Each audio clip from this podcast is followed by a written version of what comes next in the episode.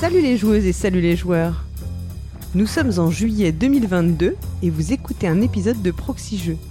Proxy Jeux, c'est le podcast qui vous parle de jeux de société.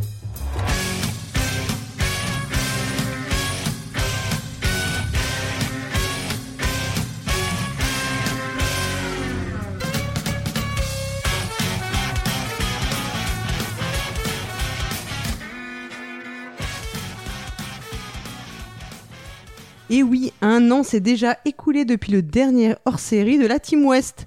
Un an et quatre saisons qui se sont écoulées. Sa bonne humeur illumine la salle Race for the Galaxy tel un rayon de soleil d'été. C'est bien sûr Beno FX. Salut Beno FX. Salut Paul Gara. Un, peu- un peu déçu du choix de la salle. hein. J'aurais préféré être dans la salle euh, Roll and mais c'est pas grave. Mais non, mais c'est mieux, on va faire des roll and ride dans la salle Ah. Race for the Galaxy. C'est de la rébellion. Lorsqu'il prend sa voix sensuelle, c'est à nos oreilles la caresse d'un souffle d'automne. C'est Zéphiriel. Salut Zéphiriel. Bonjour Paul Garin. Saison après saison, vous l'avez retrouvé dans nos différentes émissions avec son timbre enveloppant comme un moment passé devant un feu de cheminée d'hiver. C'est Fendoel. Salut Volgara. Et bien sûr, celle dont la beauté n'a d'égal que la première rose éclose au printemps, c'est bien évidemment moi, Paul Gara.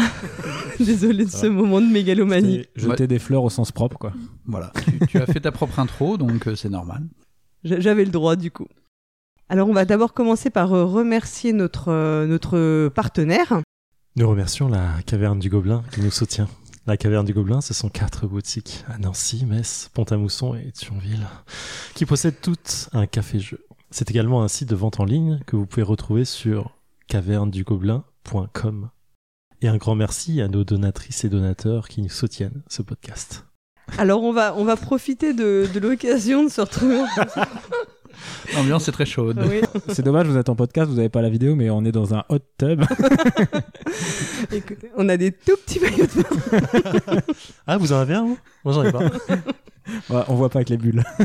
Et bien on va profiter de l'occasion pour faire un retour sur le hors-série d'été de la Team West qui a été diffusé en juillet 2021. Un an déjà. Et oui, et euh, donc euh, alors donc l'année dernière on était ben, en distanciel pendant un match de l'équipe de France. Je sais pas si vous vous rappelez de, de ce grand moment Ah si, je me souviens. qu'on avait perdu d'ailleurs. Que, la, enfin, que la Euh, France avait ah perdu oui, parce que oui, moi exact. techniquement je ne jouais pas. Bizarrement. Je me souviens pas tout. Voilà. Tu te souviens pas de Paul Gara sur le terrain? Ouais. J'avais le numéro 10 et tout, ouais, mais bon, voilà. J'ai- Ça m'a pas marqué non plus, mais après- maintenant que tu le dis, ouais. je- Ouais, je- J'avais je crois peut-être. que c'était euh, un match c'était le- euh, c'était le- France-Suisse, non C'était l'euro, c'était l'euro. C'était possible C'était France-Suisse l'euro euh, en 2002. Ah, c'est du football. Oui. voilà, mon, Ah, mon implication. le. Voilà. Oui, c'était l'euro qui avait été décalé d'un an à cause du Covid, ouais. et tout, c'était le c'est ça, bordel. Je crois que c'était France-Suisse. Le C'est match. possible. Un truc comme ça. fort Bon, bref. possible. Tout qu'on avait perdu, donc voilà, c'était comme quoi on avait vraiment mieux à faire ce jour-là. Pour l'euro, c'est quand même balèze. C'est pas mal.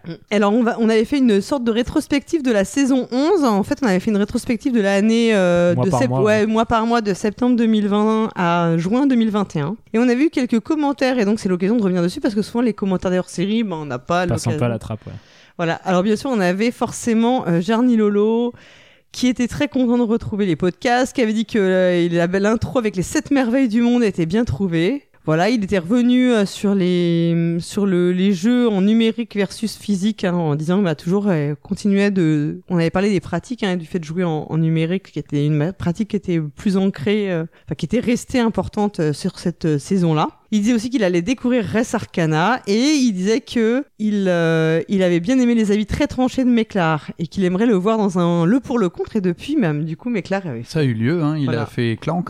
Ouais, exactement contre Cyrus. Et il disait, il concluait par ah dans un an peut-être pour parler de ce commentaire. Mais oui, bien sûr. Et Parce ben que voilà. je disais, les gens ont entendu un an pour avoir les réponses à leurs commentaires, c'est triste quand même. Ah, c'est leur- c'est le jeu du hors-série. Mais tu vois, Ah. ils en sont conscients. c'est ça qui est cool. On avait également un commentaire de de que, euh, il disait J'ai adoré les interventions de Méclar qui mériteraient de faire plus de format. Méclar président. Eh bien, euh, non. Cyrus est toujours là, il s'accroche. Non, en vrai, bah, voilà, vous, le savez si vous avez écouté les chroniques, euh, bah, Méclar ne sera plus dans l'équipe euh, parce qu'il va euh, bah, se recentrer sur d'autres, sur ses projets aussi perso, sa chaîne YouTube. Mais ça n'empêche, ça n'empêchera pas de, enfin, vous pouvez toujours aller écouter ses vidéos. Et les regarder d'ailleurs au passage, c'est des vidéos, c'est bien. Il avait dit que la finale commentée de the Edges par Paul Gara avec le point de vue de Cyrus était super et il disait à quand Paul Gara en tant que commentatrice de l'Acariat sur S Arcana. Alors il y a eu un comment, mais je crois que c'était Pionfesseur et Acariat qui avait fait la, le tournoi Res Arcana. Mm. Donc, euh, bah on essaie aussi de, faire tourner un petit peu. On avait Tonion euh, qui avait dit merci pour ce chouette euh, épisode et il avait mentionné aussi euh, le travail de la communauté Terra Mystica sur BGA en disant qu'il y avait plein de retransmissions sur YouTube, des matchs qui sont commentés par des joueurs de très haut niveau absolument fantastiques. Donc ça, c'est assez intéressant. Puisque bah, c'est vrai que c'est quelque chose qui peut se développer en fait dans, dans le jeu de société, ce côté un peu, enfin reprendre un peu ce qu'on retrouve dans le e-sport. Et euh, il avait aussi euh, mentionné l'extension Dig Deeper faite par Rob Davio. Un gros plaisir pour cette mono-enquête que j'ai trouvé super réussie. Euh, toi, Zéphirel, tu l'as faite, je crois. Ouais, je, bah, je pense qu'on a trouvé le, la personne qui a aimé cette enquête. Voilà. Tu n'as pas aimé non, je l'ai trouvé très nul, mais je l'ai pas aimé du tout. D'accord. Moi, j'étais un peu déçu, mais j'ai- Ouais. j'ai peur pour du Rob, oh, voilà, c'est pour du Rob Davio, je l'ai trouvé nul. En fait, je pense que ça aurait pas été lui, je, ça aurait, qui, j'aurais trouvé, ça aurait été bien. Devenant de sa, de sa part, je m'attendais à mieux. mais voilà. Ouais, il y avait des bonnes idées, il y avait une bonne époque et tout, mais c'est vrai que moi j'étais, euh, moi j'ai peur toujours qu'avec détective, je sois toujours sur ma fin maintenant tellement j'ai aimé Ouais, la. je comprends. ouais. Vous l'avez faite vous pas Vous êtes fan de détective aussi, euh, Ouais. BDFX et Ouais. Funnel. Vous l'avez pas faite Non, on l'a pas faite. Non, pas celle-là. Ouais, en tout cas, ça, ça reste toujours une super expérience. Enfin, c'est c'est toujours un jeu qui est agréable. Et il disait big up à Twin euh, pour son commentaire sur Micro Macro, dans lequel je me retrouve complètement. Alors, je crois que Twin n'aime pas Micro Macro. Voilà. Donc, euh, c'est pour resituer. Euh, bah, écoutez, euh, on a fait le tour des commentaires et donc on va pouvoir aborder euh, le fond de ce hors-série. Alors, vous savez, le hors-série, c'est ce format totalement libre, totalement fou que tout, toutes les, tout le monde nous envie, surtout la Team Est. Ou presque rien n'est préparé. Voilà, ou presque rien. Et donc c'est la battle de l'été, la super battle de l'été. Et bien comme, comme tous les ans, évidemment, on va la remporter haut la main, on va les mettre minables, parce qu'on est les meilleurs. Ouais. Puis on ouvre toujours le bal, hein, donc c'est facile Ouais, à pour le dire. Oui, ils ont dit ci, ils ont dit ça, mais en fait, euh, quand on poste avant eux. euh, Ouais, on est vachement plus efficace. Du coup, on a euh, un agenda alors euh, plus ou moins préparé cette année. On vous le cache pas, en fait, on est tellement content de se retrouver en vrai depuis euh, des années de, de trucs de de- d'hors-série à distance qu'on a vraiment bah, vachement profité de notre euh, début de journée. On, a bien dit. mangé, bien bu. voilà. Mhm, mhm. Et donc, euh, on, va, euh, on, va partir un peu euh, dans un format que vous aviez déjà vu. On va, on va prendre un chapeau de questions, le chapeau magique. le chapeau magique des questions, et on va euh, essayer d'y répondre. Euh, alors, on n'a pas nos. Si c'était YouTube, on aurait pu faire des petites pancartes où on levait oui, non, je ne sais, ne se prononce pas, mais non, on va essayer de faire un peu mieux. Et pour commencer, on a un- le, le quiz de Fendowell, c'est ça? Ouais, c'est ça, j'ai fait ça ce matin euh, en me réveillant. Oh là là Je me suis le. je- en, en trasant, c'est ça? Je me Je suis me lève. Non, mais tu, tu peux faire ça, tu peux faire, tu sais, il y a comme truc un peu bidon, il y a les horoscopes, et puis il y a aussi euh, quel, euh, je sais pas, quel, euh, quel, euh, quel animal de la ferme êtes-vous, et puis euh, tu réponds à 10 questions, et tout à coup, bah, t'es un cheval, quoi. Voilà, donc c'est. Oui, c'est les, les horoscopes chinois là. Quoi, Exactement. le, le- je sais plus comment on appelle ça. ou, ou n'importe, mais euh, bon, en portrait, gros, euh, l'idée, Portrait chinois. c'est Portrait portrait chinois. chinois. Ah oui. Ouais. Mais donc voilà, donc l'idée c'était de faire une espèce de petit euh, questionnaire. Alors j'ai repompé euh, honteusement euh, des, des, des questionnaires sur internet avec des questions et pour essayer de faire quel euh, C'est un hommage. quel jeu de société êtes-vous? Voilà, c'est un hommage. Donc en fait, euh, Donc tu vas, prendre, tu vas prendre nos réponses et tu vas nous dire à la fin exactement, voilà, exactement. En fonction de vos bien. réponses, Ouais, euh, c'est je Ah, vais vous canon en fait, attends, je, je veux savoir. On va voir. Faut le faire à Cyrus. Il se retrouve en Roll and White à la fin. Bah, Ouais, ça. probablement, Vous probablement. êtes le Yams. On va voir un petit peu. Alors, euh, tu arrives à une soirée. Ça commence trop bien. Ça commence trop bien. C'est improbable déjà. Tu arrives à une soirée et alors qu'est-ce que tu fais? Est-ce que tu repères les célibataires de la soirée? Proposition numéro 1. Est-ce que tu Je sais pas quel jeu ça n'arrives- mène, ça, mais c'est chelou. est-ce que tu est-ce que tu n'arrives pas parce que finalement t'es pas invité en vrai Ah, hein. c'est proposition numéro 2. Tu ne connais personne, pas grave, l'alcool va t'aider. Proposition numéro 3. Tu rejoins la team balcon, jardin, la musique est moins forte dehors. J'allais dire euh, cigarette et joint. Proposition numéro donc 4. Proposition numéro 5, tu embrayes direct sur un sujet politique. Voilà, tu es comme ça. Ah, Ouais, ça c'est bien ça. Ouais, mais Et- est-ce que tu peux faire ça dans le jardin ou sur le balcon? C'est mieux encore. Non, parce non, que- tu Ah, avec la musique. Tu dois choisir. hein, Avec un voilà. célibataire. Et ensuite, euh, Célibataire. plutôt réservé, tu demandes si ton hôte a besoin d'aide, euh, a besoin d'un coup de main. Quoi, voilà. Donc c'est Ah. six propositions. euh, qu'est-ce que qu'est-ce que vous choisiriez? Moi, J'hésite entre 4 et 5 en vrai. hein. Moi, je choisis l'alcool. Moi, je suis quatre- je suis plus 4 et 6 là. Ouais. 5 c'est quand j'aime pas les gens, je balance un sujet politique et après je me barre. Euh... Moi, je vais dire 4 en vrai.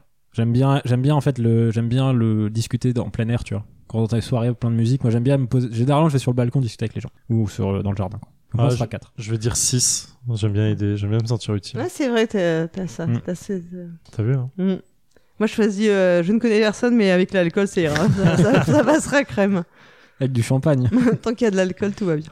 Par contre, la résolution, c'est pas du tout. euh, c'est pas. du T'as pas développé une appli pour ça? Et tu m'as dit 6. 6. Le- Je me rends utile. Quel homme. Ouais.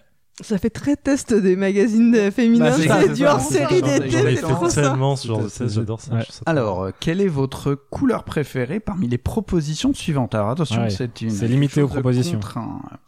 Alors, comme proposition de couleur, nous avons le violet, nous avons le bleu, nous avons le vert, nous avons le gris, nous avons le noir et nous avons le jaune. Bleu. Moi, ce sera vert, c'est 3, je crois, de mémoire.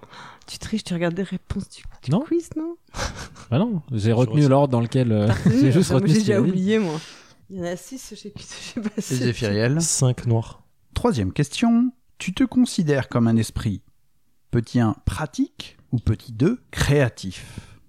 Ah, il y a que deux réponses là? Ouah, Ah, Il n'y a que deux réponses, c'est très dur. c'est très- Pratique. Ouais, je vais dire pratique aussi, hein, même si j'aimerais être créatif, tu vois, et j'essaye de l'être des fois, mais je crois que je suis plus pratique que créatif. Que créatif. Ouais, je veux dire pratique aussi. ouais. Nous sommes tous très pratiques. Ouais, au moins on me met dans un sac. euh. Je transporte facilement. Vous êtes tous pratiques, ouais C'est ça. Ouais. Enfin, nous, on se voit comme pratique. Peut-être Ouais. que les autres diraient ni l'un ni Ah, l'autre. Ouais, on pourrait être ni pratique ni créatif en vrai. hein. Des boulets, quoi. on ne sert à rien. Alors, les sujets touchy avec vous, euh, est-ce que c'est plutôt la politique Donc euh, voilà. L'immigration, la Bien politique. sûr. la religion, Hmm. l'euthanasie Oh là là. ou la sexualité Euh, on- peut définir touchy ou pas Ouais, C'est genre ce qui nous touche et qui nous trigger ou ce qui. Ouais, c'est moi je pense c'est ce qui te ce qui te gêne euh, voilà, parmi ces sujets-là, quel est celui qui te Ah. gêne le plus de d'en parler? Un politique, euh, je me suis pris la tête avec un pote il y a pas longtemps sur ça, ça, malgré moi. Et ça m'a remis en cause et du coup à essayer de faire attention à pas le faire. Parce qu'en vrai, il faut pas s'énerver pour ça. Non, je suis d'accord. Moi, je sais pas. euh, Ouais, si, je peux m'énerver. Mais pff, en fait, tous les sujets peuvent être. Tu peux t'énerver sur tous ces. Parce que tous ces sujets sont un peu politiques, en fait, finalement. La sexualité, Oui. c'est politique Ah, non, la sexualité, c'est pas politique. Ah, ça Si, peut l'être touche, aussi. ça touche, ça peut, ça peut. Bah, tu Moins, c'est moins, ouais. c'est le moins, ouais. Ouais, c'est Mais, plus euh, ouais, c'est dur. Moi, je, je sais pas quoi dire du coup. hein. Parce que pour moi, ça dépend plus. euh, ouais, ça dépend plus les sujets. et Le comment- 1 et 2 pour moi sont trop liés pour pas, tu vois. donc, immigration politique, c'est complètement euh, la même Ouais. chose pour moi. mais- T'as des personnes qui le Oui. euh, Ouais. qui le- Ouais, mais je vais- Oui, je suis d'accord. En vrai, je vais dire politique aussi parce que les trucs sont, les autres sont trop spécifiques. euh, question est, est délicate. Moi, je vais dire ça aussi. Ah putain.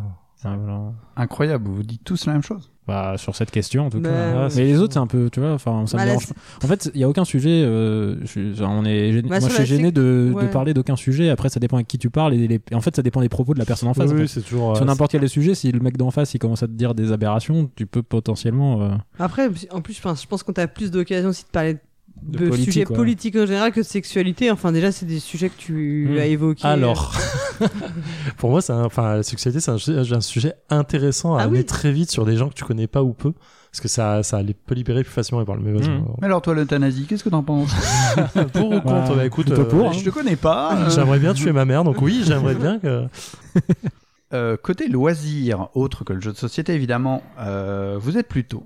Alors, discipline artistique solitaire, par exemple, comme le dessin, activité culturelle solitaire, comme la lecture, jeu de société seul ou à plusieurs, non, non, jeu vidéo, pardon. Ah oui, parce que Jeux vidéo seul ou à plusieurs, discipline sportive ou autre activité en groupe pour évacuer le stress, ou alors une activité un peu plus calme en groupe, comme par exemple euh, une chorale, euh, un repas de famille, une association. Ça peut ne pas être calme, une chorale. Ça peut ne pas être calme, absolument. Ah T'as non, raison, je devrais pas dire calme. Redis, redis, il y avait quoi? Il y avait Alors, ah, dessin? discipline artistique comme le dessin, di- activité culturelle comme la lecture, du jeu vidéo, discipline sportive ou activité de groupe comme les associations, la chorale ou les repas de famille même. Ouais, je... Euh, je vais dire 3, bon, jeux vidéo. ouais, pareil. Jeux vidéo à plusieurs, plus- si possible. Moi, j'aime bien. J'aime bien jouer. Oh, seul ou à plusieurs. Ouais. Moi, je joue assez peu euh, à des jeux vidéo seuls. Enfin, si, des jeux mobiles et tout, tu vois, mais un peu le gars est perdu. Ah ouais, j'avais rien à répondre. Tu peux ne rien répondre. Tu préfères jouer à des jeux vidéo, lire, euh, Tu peux ne se prononcer pas. dessiner? Moi, je dessine, bah, ça c'est sûr, et je ne chante pas pour le bien de l'humanité. non, j'ai pas, je sais Bah, pas. tu euh, fais... bon, Bah, T'es le repas. sportif quand même, non? Oui, tu- ouais, on va dire du sport, mais bon, ça me fait bizarre de répondre ça.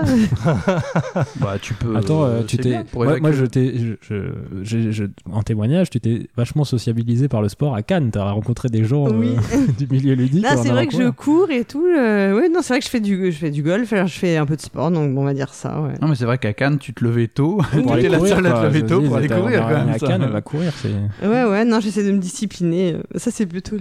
Comment dire, la perspective de l'âge qui passe et qui fait que je me dis qu'il faut que je me bouge, mais bon. Non, non, non, bon, on va dire le sport. Ouais, dis- disons le sport. Oui, c'est un des rares trucs que je fais, ouais, euh, ça, parce qu'après, sinon. euh, Allez, encore Mm. deux, deux questions, on va survivre. Votre premier voyage après le, le- le confinement, vous partez. Alors attention, c'est des conditions imposées, je, je sais que certains sont déjà partis. Euh, vous partez à New York, vous partez en Thaïlande, vous partez dans le désert, polaire ou chaud, ou en fait vous partez pas parce que vous aimez pas l'avion ou le, ou le train, selon votre moyen de transport. Moi, je partirais en Thaïlande, si, euh, tu vois, c'est plutôt celui qui me. À New York, hein. Ouais, pareil. New York. Après, la Thaïlande, ça dépend quoi faire. Ça dépend Bah, quoi pour faire. faire les temps. non, mais. pour les temples et tout. hein. Non, bah, non, ouais, non, ouais. ce- ceci dit, franchement, moi, c'est un endroit où j'aimerais vraiment aller, tu vois, Asie du. euh, Bah, moi, l'Asie aussi, mais Ouais. la... enfin, je sais pas, la Thaïlande, c'est pas Ah, le pays qui m'attire le plus. La Thaïlande, c'est trop beau. Ouais, je crois que. Honnêtement, c'est le premier voyage en Asie que j'ai fait et euh, j'aurais pas dû. C'est T'as été déçu après Ouais, c'est trop haut niveau. Ensuite, le reste, Ah ouais tu vas dans d'autres pays et t'es là, À tu fais Ah c'est- bien. Ouais. Mais ça te rappelle trop la Thaïlande. là, Moi, tu ouais. La Thaïlande, c'était bien. Putain, c'est fou. Le Cambodge, ça doit être. Ouais, le quand Cambodge- même. Le Cambodge, ça J'ai pas fait le Cambodge. J'ai pas fait le Cambodge. encore quand même un jour. Mais j'ai fait le Sri Lanka et c'était bien. La Malaisie, c'était super bien aussi. Le Japon, c'était super bien. La Chine, c'était bien. Mais, Ça la pète euh, un peu là, non? Ouais, je vois ça. euh. Ouais, ça. C'est pour ça qu'on appelle le globe trotter. Ouais. Non, moi j'ai comme projet d'aller au Japon, mais là, je... là on peut pas y aller pour l'instant. C'est trop trop compliqué, ouais. Japon. Allez au Japon. Bah, surtout que les enfants. J'aimerais ils bien ont- aussi le Japon. Ils ont le bon âge, Ouais. tu vois, maintenant On pour y aller. fait un week-end proxy jeu au Japon. Au Japon, ouais. Corée du Sud, Mais Japon, Cambodge. Team Paris, je propose, pour les, les Ah ouais. dépenses. C'est toi la trésorière de toute façon. hein. oui, donc c'est vrai Tu nous arranges ça, valide. y a pas de souci. Et dernier, dernier sujet, dans la vie, tu préfères détailler chaque sujet ou plutôt improviser? Ça veut rien dire. ça veut dire quoi cette question? Mais écoute, Moi, euh, je préfère improviser toujours, tout le temps. Moi aussi, pas préparer à, à les trucs. improviser. Détaillé. Toi, improviser? Ouais, pour les sujets, traiter les sujets, mais après j'aime bien, j'ai besoin d'organiser en termes de, ouais, en fait c'est faux parce que j'aime bien organiser, tu vois, les, les moments et tout, mais après dans le contenu, j'ai pas de problème à improviser. donc moite-moite, un peu de tout en fait. Ouais, je suis un peu les deux. Je te coche une, je te coche une case partout là. Ouais. Moi, impro, clairement. Ouais, non, c'est vrai que c'est. Zef, ouais, tu m'as dit quoi Euh, le premier, euh, pas improvisé, c'était quoi? Organisé. Organisé. Non, je pense que je pourrais être mais plutôt organisé pour moi. Après, sur le contenu, j'ai pas de problème à improviser, mais euh, c'est vrai qu'après, j'ai besoin que tu vois les trucs qui soient vraiment cadrés à l'avance et tout, parce que sinon, je m'en sors jamais au niveau agenda. Enfin, et ça, c'est une source de stress pour moi, je le reconnais. Non, mais sinon, c'est l'improvisation complète hein, qu'on nous fait. c'est ton rêve d'être, de pouvoir improviser, mais tu sauras jamais faire. Mais si, parce que dans les, dans les propos et tout ça, ça me dérange pas, tu vois, de, si on a même le conducteur, il est, on n'a rien préparé, je sais qu'on arrivera à s'en sortir. Mais après, si on n'a pas préparé la date à laquelle on se voit, ça, c'est, ça va être compliqué, quoi. Mhm. Alors, nous sommes, tu es agricola, tu vis avec des moutons exactement. et tu exact- fabriques des paniers en roseau. Alors j'ai pas de petite phrase de, de conclusion et en fait il y a des il y a des, des personnes qui sont pas complètement tranchées. Donc, Ah, merde. mais Paul Garas, tu es assez tranché effectivement. Alors le truc est très marrant, c'est que tu es Agricola Puerto Rico. Tu es un jeu dessiné par Clemens Franz. Bah, oui un petit peu voilà. Austria un Hotel. tu es un jeu allemand. Il y a un côté euh, jeu, jeu, oui voilà, jeu à l'allemande, euh, tout à fait, euh, tout à fait classique. Zéro voilà. de zéro Titi- hasard. Titi Allez. attendait pas du tout. Le, le, le, le, le marron me va bien autant. Zéphiriel, tu es pandémie. Ça me va. Ça me va. Un des quatre cavaliers, ça me va. c'est parfait. Ah, c'est beau ça. Et euh, alors BenoFX, tu pas es tranché. alors tu ouais c'est un- alors c'est un peu plus compliqué. Tu es euh, Times Up Double ou les, Ah ou les loups-garous de Tierce-Lieu. Ouais, ok, ça me- enfin, pourquoi pas, pourquoi ouais, pas. ça, ça va, c'est pas mal. Toi, t'étais voilà. quoi quand tu l'as fait? Alors euh, je n'ai pas je n'ai pas fait. Ah, il veut Ah, pas le. Il veut dire. pas- il- Voilà, bah c'est un petit peu compliqué en fait de le faire si tu connais les réponses. Alors ensuite, je je je sais pas si on va le garder, euh, mais je m'engage si on a euh, cinq auditeurs qui nous envoient un email à contact@proxyjeux. Euh, de vous de vous dire quel jeu de société vous êtes en fonction de vos réponses. C'est marrant. Si vous voulez réécouter, euh, si vous voulez questions, réécouter, vous, vous me dites ce que vous êtes, vous nous l'envoyez par email et puis euh, et puis je vous Et au-delà, le sixième sera payant. Ah ouais, le sixième, en fait, je me dis, euh, si on en a euh, 50, bah, ça va juste me prendre euh, deux jours, donc euh, je vais pas. tu, peux je le tu faire. peux le run en script euh, facilement. Pour, Ouais. coche et- Je Ah, ne suis pas excellent. informaticien. Non mais je- sinon Mais tu, fou que- je pense qu'il y a moyen dans le biais de mettre les questions et les réponses euh, en fonction des tu sais Oui. tu- Oui, parce que tu fais un truc avec un score un juste, carré, un Mais est-ce que ça euh, vous paraît euh, convenir à vos personnalités? C'est Je réducteur sais pas ce que ça veut dire. je sais pas traduire ça. C'est ouais, je, je, je tue les gens autour de moi. C'est pas forcément ça, pandémie. Non, je euh, ça peut être aussi que c'est un coopératif, que c'est Coopératif euh, ou solo, euh, organisationnel, voilà. solo, exactement. Non, mais tu vois, je trouve ça pas mal. Avec- parce que Il ça faut, il un, mal. é- un esprit d'optimisation. euh, C'est un, de mes- c'est un de mes jeux à la base favoris, ça marche. voilà. moi, moi- enfin moi je trouve que ça peut fonctionner euh, pour tu vois pour pour, euh, pour traduire un peu ma personnalité entre guillemets tu vois mais euh, c'est pas du tout les jeux auxquels Ouais, j'aime je jouer Mais- ouais, mais spécialement, je pense que c'est plus au niveau ouais, Ouais. des- des Ah bah, ça répond à la question. Oui, Quel oui. jeu de société êtes-vous? C'est Pas pas, aimez-vous, ce que ouais. tu aimes. Tu vois, C'est- vrai, c'est vrai. non ça, ça ça marche bon bah merci euh, pour ce- cette petite euh, révélation sur euh, nous-mêmes. Ouais. Est-ce est-ce que je peux être le Pandémie Legacy du coup? Euh, J'avais prévu aussi également, une- enfin je sais pas du tout si ça nous intéresse, euh, une autre question. Ça nous euh, intéresse. Non mais si on a le temps, euh, notre meilleur moment de- d'interview podcast de, de cette année. Je sais pas si vous aviez, euh, que ça soit pour Proxy Jeux ou pas nécessairement, pour d'autres Ah, podcasts. parce que certains d'entre nous ont Le 14 plus, euh, podcasts Le meilleur moment de ta saison ludique, c'est ça? Ouais, c'est ça. Alors Ah, ensuite, c'est pas forcément sur Proxy Jeux nécessairement, ça peut être aussi un- un- une interview que t'as vue ou que t'as lu ou tu vois un truc. euh. Alors moi, j'y, moi j'ai repensé, j'ai clairement euh, surkiffé le, le, évidemment le, la visite avec les jeux de société euh, euh, pêle-mêle qu'on a fait, euh, Ah oui, qu'on a fait clairement, à Paris Sorbonne, ouais, qui était euh, juste incroyable. incroyable ouais. Ensuite, j'ai, franchement, j'ai trouvé sympa le, enfin sympa même plus que sympa l'interview de Bruno Catala de Catala, ouais, exactement. Qui, euh, on l'a attendu super longtemps et on avait, enfin perso, j'avais vraiment peur d'être déçu et voilà, au final, euh, on n'a pas été déçu, donc euh, donc voilà, c'était c'était très chouette de. T'as eu de peur d'être déçu de Catalan c'est vrai? C'est pas forcément déçu d'être catalan, mais tu sais quand t'attends quelque chose depuis longtemps, bah Ouais, au final tu te voilà. Tu... Ouais, tu places Ouais, trop d'attentes. J'ai ouais. une ça. anecdote à ce propos. euh. Mais euh, quand j'étais plus jeune, j'avais un groupe de musique et un jour, on a eu la chance de faire la première partie d'un groupe que j'adorais. Mais tu sais, je l'ai, enfin, vraiment, je, trouvais trop trop bien. C'était un de mes groupes préférés. Et en fait, c'était des sombres connards. J'allais dire, je suis sûr que c'est ça, bien sûr. Et en fait, franchement, les mecs étaient désagréables au possible. Ils nous regardaient de haut, limite. Enfin, c'était la pire soirée. C'était genre le, le, le- le- tu vois, le- le- l'estime du d'un truc euh, informel. En fait, c'est juste t'aimes bien leur musique et tout, et tu rencontres les gars qui font ça, et tu te dis mais en fait, euh, tu vois, je- tu te sens un peu un peu trahi en mode. euh, J'adore ça, mais en même temps, c'est des connards qui font ce que j'adore, tu vois. C'est un peu séparé l'homme et l'artiste, tu vois. Ouais. Après, t'écoutes plus les, les morceaux de Ouais, la même manière. même. c'est clair, euh, c'est clair. même, Ensuite, tu vois, je, enfin, je, j'ai l'impression qu'il y a quand même un petit peu moins ce phénomène dans le jeu, ce phénomène dans le jeu de société. Ça, me- ça me donne moins cette impression-là. Bah, surtout que là, ça- dans le cadre, euh, en fait, euh, oui, oui, donc, bah, clairement, je pense que. Après, ensuite, c'était un groupe qui était très connu ou c'était un groupe qui était en fait pas si connu que ça en vrai?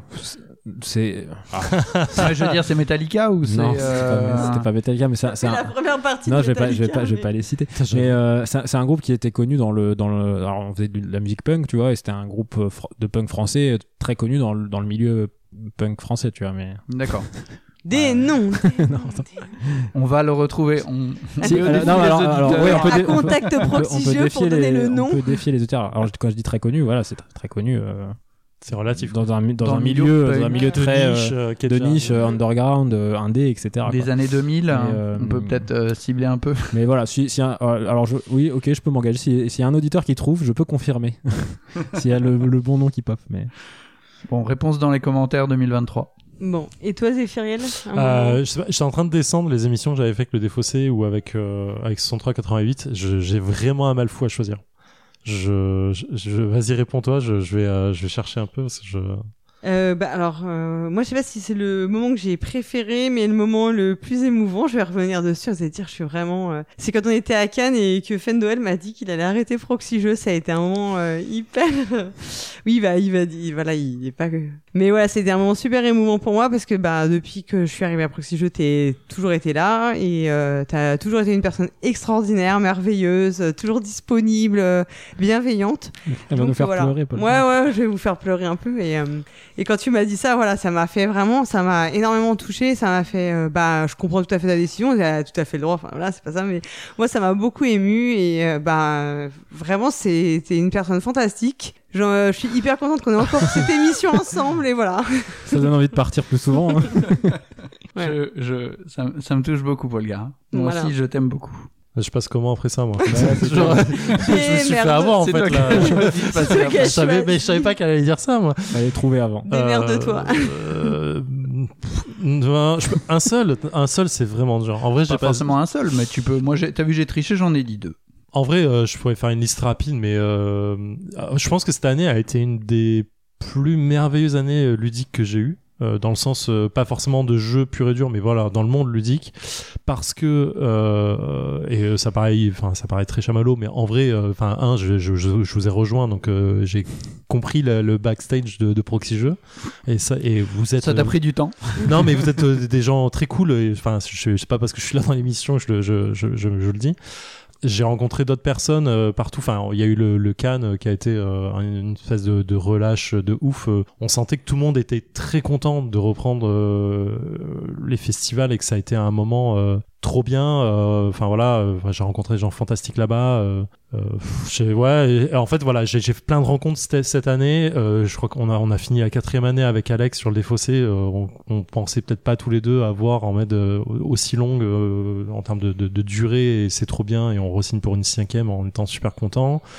Euh, j'ai fait des rencontres fantastiques par 63-88 euh, et je suis ultra content euh, aussi de, de- du boulot qu'on a fait dessus avec Théo. Ça s'arrête ou ça continue Non, non, ça 63, continue. On essaie de, de faire. On, on a commencé à enregistrer d'autres formats là. On essaie de faire des trucs pour la rentrée. Euh, et, et là, dernièrement, voilà, j'ai rencontré encore des gens trop cool sur le monde du jeu. Enfin, j'ai passé un week-end génial avec Christine Alcouf. Il y avait Marie Grandjeu, il y avait Baptiste Laurent. Il y avait. Tu, dis putain, c'est des gens que j'admire pour plein de trucs, plein de raisons.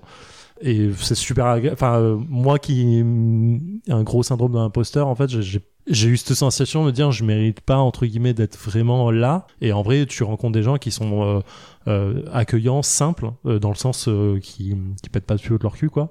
Et qui sont euh, voilà qui sont su- super agréables qui t'intègrent facilement qui discutent avec toi comme si enfin comme si t'étais un être humain normal. Ça paraît con de dire ça mais je, je pense que vous voyez où je veux en venir quand je dis ça. Et euh, et c'est je, je serais pas aussi euh, gentil en disant que tout le monde du jeu est comme ça mais c'est une grosse majorité en tout cas de des gens que moi j'ai rencontrés euh, cette année et les années d'avant. Et voilà je suis euh, je suis assez ému en général quand je sors de ce genre de trucs euh, voilà il y a Weekend Proxy Jeux où on a eu euh, je sais pas 40 personnes où euh, j'étais très mal à l'aise au bout d'un moment du monde. Et en fait euh, j'ai réussi quand même à surmonter ça et à, et à rencontrer des gens qui étaient fantastiques parmi nos auditeurs aussi en me rendant compte vraiment qui ils étaient en tant qu'être humain et pas juste des noms sur internet. Donc voilà c'était je- Ça, c'est ça, c'est clair que le Weekend Proxy Jeu, c'est Mm. c'est un truc de fou. quoi. ouais c'est c'est ma boule et du coup c'est euh, C'est notre mini festival. C'est clair. Non, mais C'est super. Du coup, je, je pense que c'est pour ça que je dis, il y, a- il y a eu plein de choses cette année qui m'ont euh, qui m'ont très excité. Et je suis, je suis assez content de, de me dire que ça va peut-être continuer l'année prochaine. Quoi. Voilà. Benoît FX Bah moi, c'est, enfin, je, je je vais radoter un peu par rapport à ce que vous avez dit, mais oui, globalement, moi, j'adore les interviews parce que euh, parce que ça fait rencontrer des gens et il y a toujours des, en fait, il y a tout ce que les auditeurs voient pas et entendent pas, c'est il y a tous les moments partagés aussi avant, après l'interview, pendant, enfin, les petites pauses, les petits repas souvent qu'on partage et tout.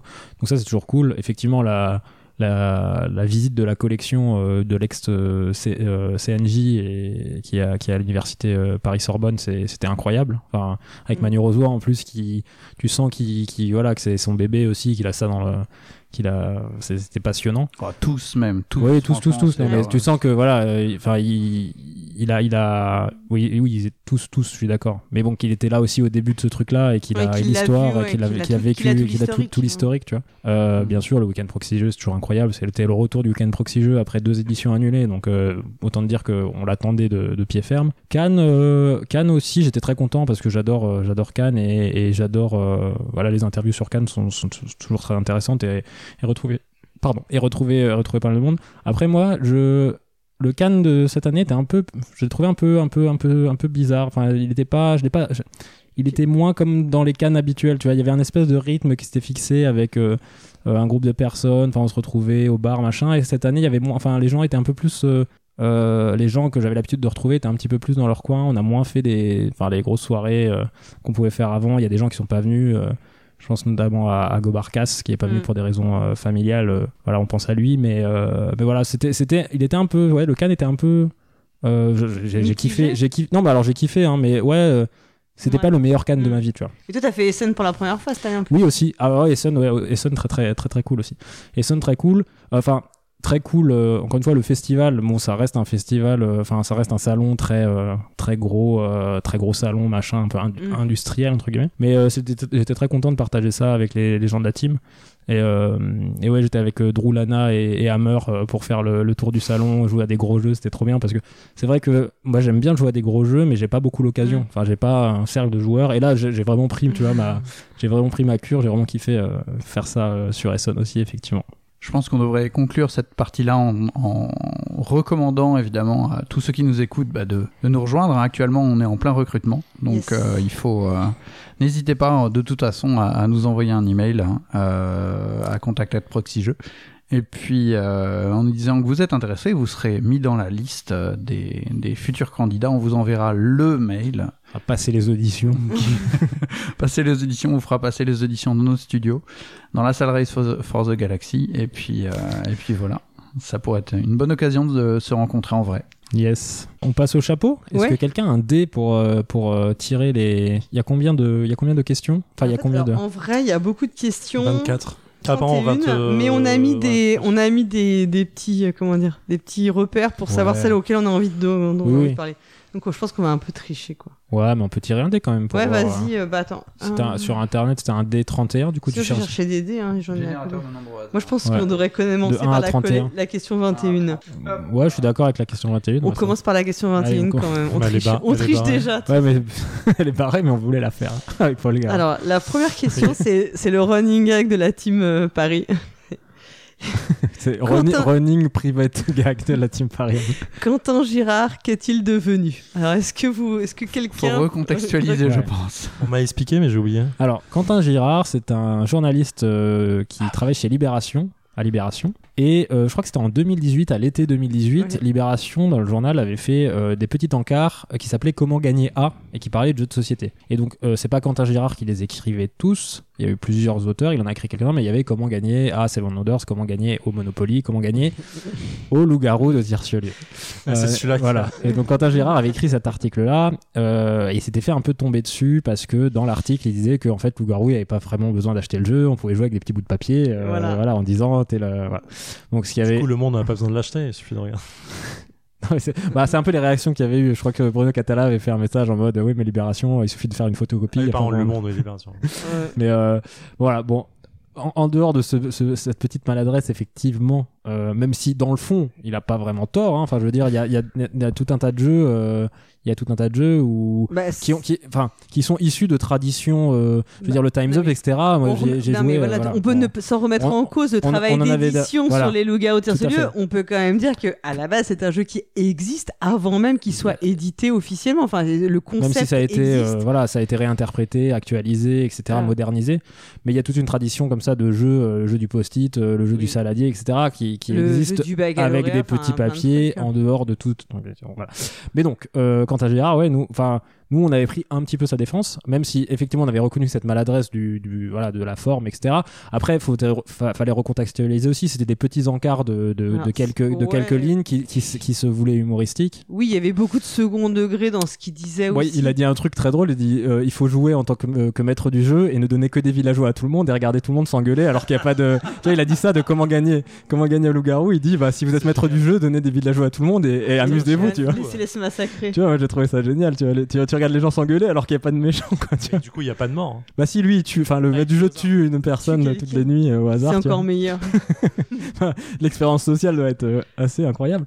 Donc voilà, et, et donc euh, moi, quant à Gérard, donc, on l'avait un peu défendu à l'époque, même si encore une fois, maladresse, euh, maladresse. euh, c'est vrai que tout le monde était un peu tombé dessus, Oui, un, oui. peu, un peu sèchement, Et et, ouais. c'était- disproportionné par Et- rapport à ce qu'il avait Et encore une fois, ça rejoignait un peu ce qu'on disait sur la critique ludique, etc. Ouais. De dire que, en fait, euh, aujourd'hui, quand tu. Effectivement, même si t'es maladroit, mais si tu vas un peu à l'encontre du, du secteur, etc., t'as tout de suite tout le monde qui te tombe un peu dessus. Alors que euh, il a fait d'autres. Enfin, c'est le cas, je pense, dans tous les secteurs. hein, Bah, un peu, hein. non, je suis désolé, dans le jeu vidéo, dans la bande dessinée, si tu fais une mauvaise critique, t'as pas le- les dans le- éditeurs qui viennent, et puis les, le autres, et les auteurs qui euh, viennent te. Dans le jeu vidéo Vraiment?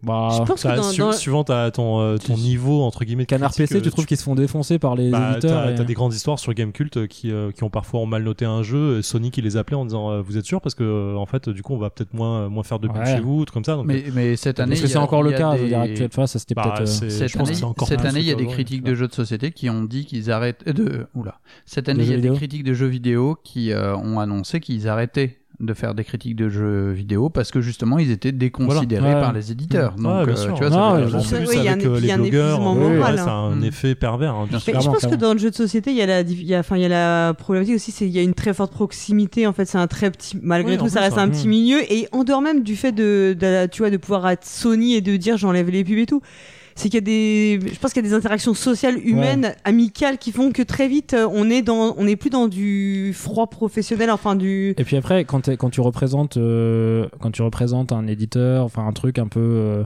Alors là, en l'occurrence sur euh, Quentin Girard, c'est pas le cas parce que c'est beaucoup Non. des personnes qui ont répondu en leur propre nom. Oui, tu vois, bien c'est, Philippe de Palière en tant Est-ce qu'il n'y a pas aussi un effet de. C'est un journaliste qui parle de jeux de société dans un média Oui. euh, plutôt Oui. ouvert qui est pas spécialisé, donc à on donne l'impression C'est qu'en ça, fait il c'est- s'y connaît pas. c'est ça C'est Oui, ça, c'est ça. ça. Alors que en fait, il en a fait, il a fait d'autres sur, je crois, comment gagner à Flamme Rouge. Enfin, je sais plus. Enfin, il en a fait d'autres. Et puis, euh, et encore une fois, c'était des petits encarts, quoi. C'était vraiment des trucs, des articles très courts. C'était pas du tout un article de fond, quoi. C'était. Mais bon, ça avait le mérite de parler de jeux de société dans un média effectivement euh, mainstream. Et donc, bon, Quentin Gérard, il a continué à écrire euh, des articles. hein. Euh, il fait beaucoup de portraits de, de personnes en fait et euh, il écrit beaucoup sur euh, la bande dessinée aussi c'est quelqu'un qui est passionné de bande dessinée donc il continue à écrire des articles j'en ai lu un de lui très récemment d'ailleurs sur l'affaire Gaston Lagaffe vous savez Ouais. Dupuis qui veut rééditer des Gastons et les héritiers Et qui s'y opposent etc pas, voilà. ouais. Et en fait, il il expliquait aussi que ben, du coup, Dupuis voit un peu l'effet Streisand, le bad buzz, et du coup, en, en gros, là, ils sont en train de revenir sur le truc, mais pas parce qu'ils n'ont pas envie d'aller au clash, mais plutôt parce qu'ils se pensent qu'ils vont pas vendre autant de, de Gaston euh, Mm. qu'ils espéraient, parce que le public commence à, à prendre un peu fait échos pour, euh, pour les Tu héritiers, quoi. m'étonnes.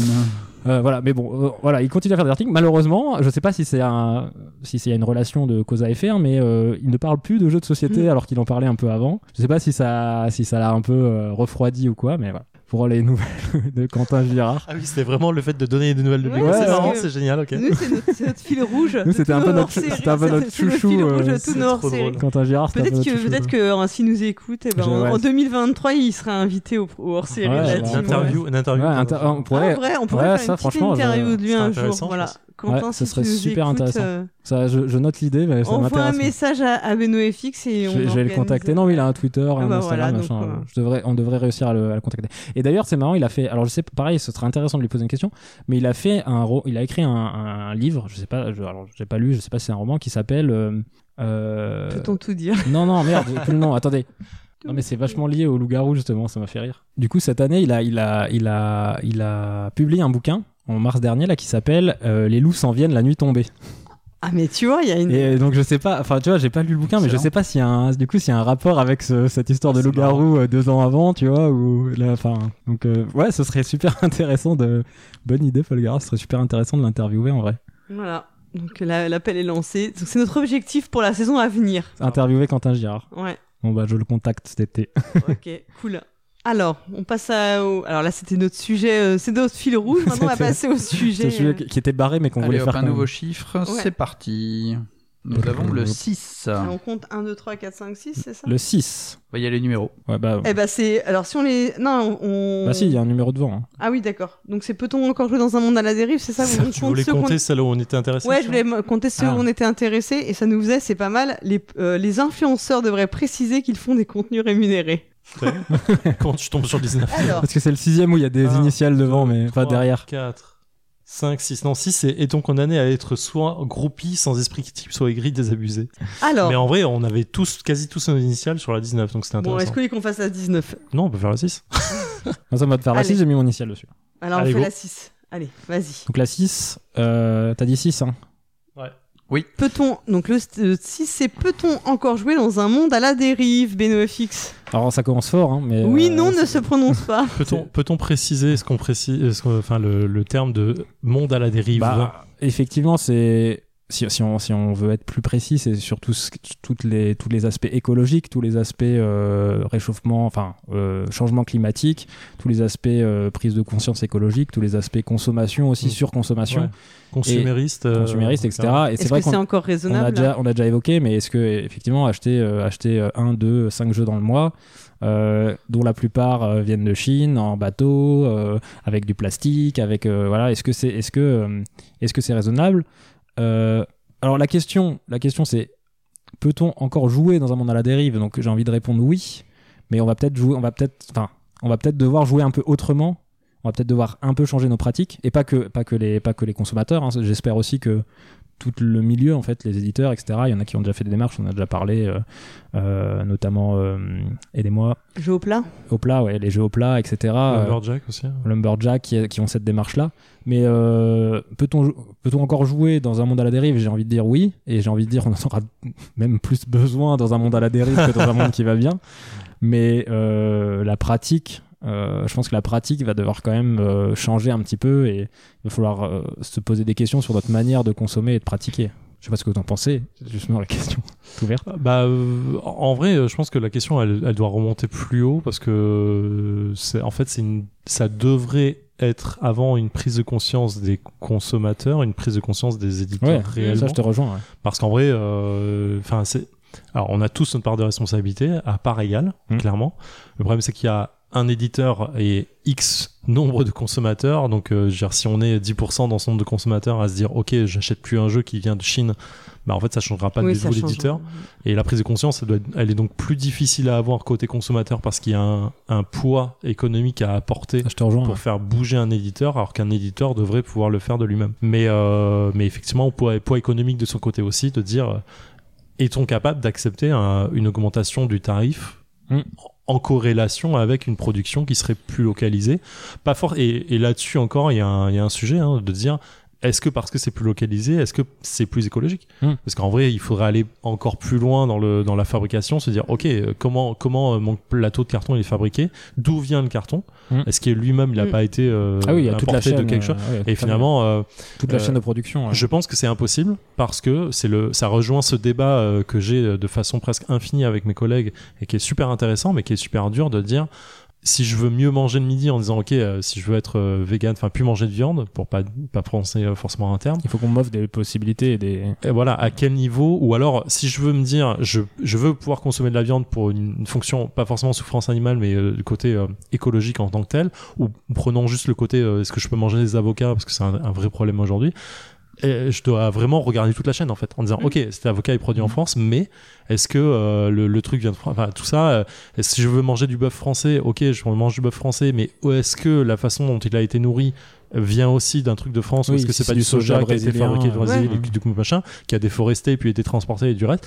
Donc en vrai le, le- le- la question elle est énormément complexe je pense aujourd'hui Hmm. et à, à mon niveau elle est impossible à répondre Oui, donc du coup je suis en train de dire puis, non je peux pas C'est aussi euh, une chaîne d'information dont on dispose absolument pas forcément, absolument euh, dont on n'a pas forcément. Bah, pour la nourriture, c'est vraiment. Enfin, on le voit, c'est toujours été le cas. Quand on vous demande des signalisations euh, sur les aliments, mm. etc., bah, de toute façon, on a l'agroalimentaire qui ne veut pas, n'a pas envie. On a, c'est une information qu'on a du mal à avoir. Enfin, sur la viande, c'est Euh, obligatoire quand même. voilà, mais effectivement, sur certains il y a produits, certains produits- à quel niveau Et, dès que tu as des produits transformés dedans, t'as c'est pas l'information de la nourriture, etc. Et euh, par exemple sur les, enfin il y a les questions écologiques, mais tu, tu vois, on dit toujours, on a tendance toujours à dire il faut favoriser les petites boutiques parce que d'un point de vue économique, c'est euh, une vision qu'on a euh, très euh, idyllique du, faut maintenir les commerces de centre-ville, etc. Économie locale. Et en même temps, on nous dit, moi j'avais déjà entendu l'argument de dire, ouais, mais à chaque fois que tu as des camions qui livrent des petites boutiques, c'est vachement moins écologique que s'ils livrent un entrepôt, un gros, gros, entrepôt one shot, et que après c'est des petits livreurs en fait que le, tu vois donc. ouais non c'est enfin, en en fait, fait, c'est un vrai calcul à avoir hein. moi, je suis tout à fait d'accord avec toi sur le fait de dire euh, on a tous notre responsabilité collective, mais c'est un peu comme si on nous dit quand on nous on entend le message de euh, contre le réchauffement cl- climatique, faut pisser dans notre douche et puis euh, faut arrêter, faut couper l'eau quand on se brosse les dents. T'as l'impression qu'on nous on, re- on retourne un peu la responsabilité Bien des sûr. choses sur des gens qui ont un moyen d'action qui est très faible. euh, qui permet d'occulter les, les, les vrais moyens d'action qui sont ceux qui prennent les politiques publiques, Bien sûr.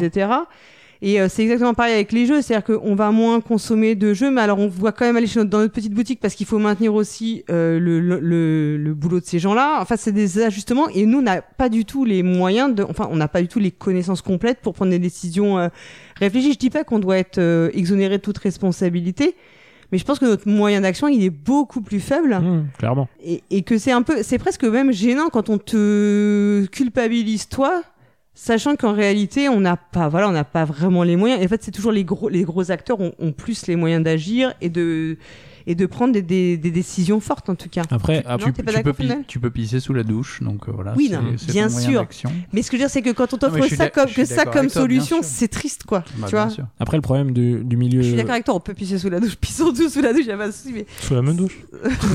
tous ensemble, c'est. là, on est dans le jacuzzi, donc on, ne pisse pas.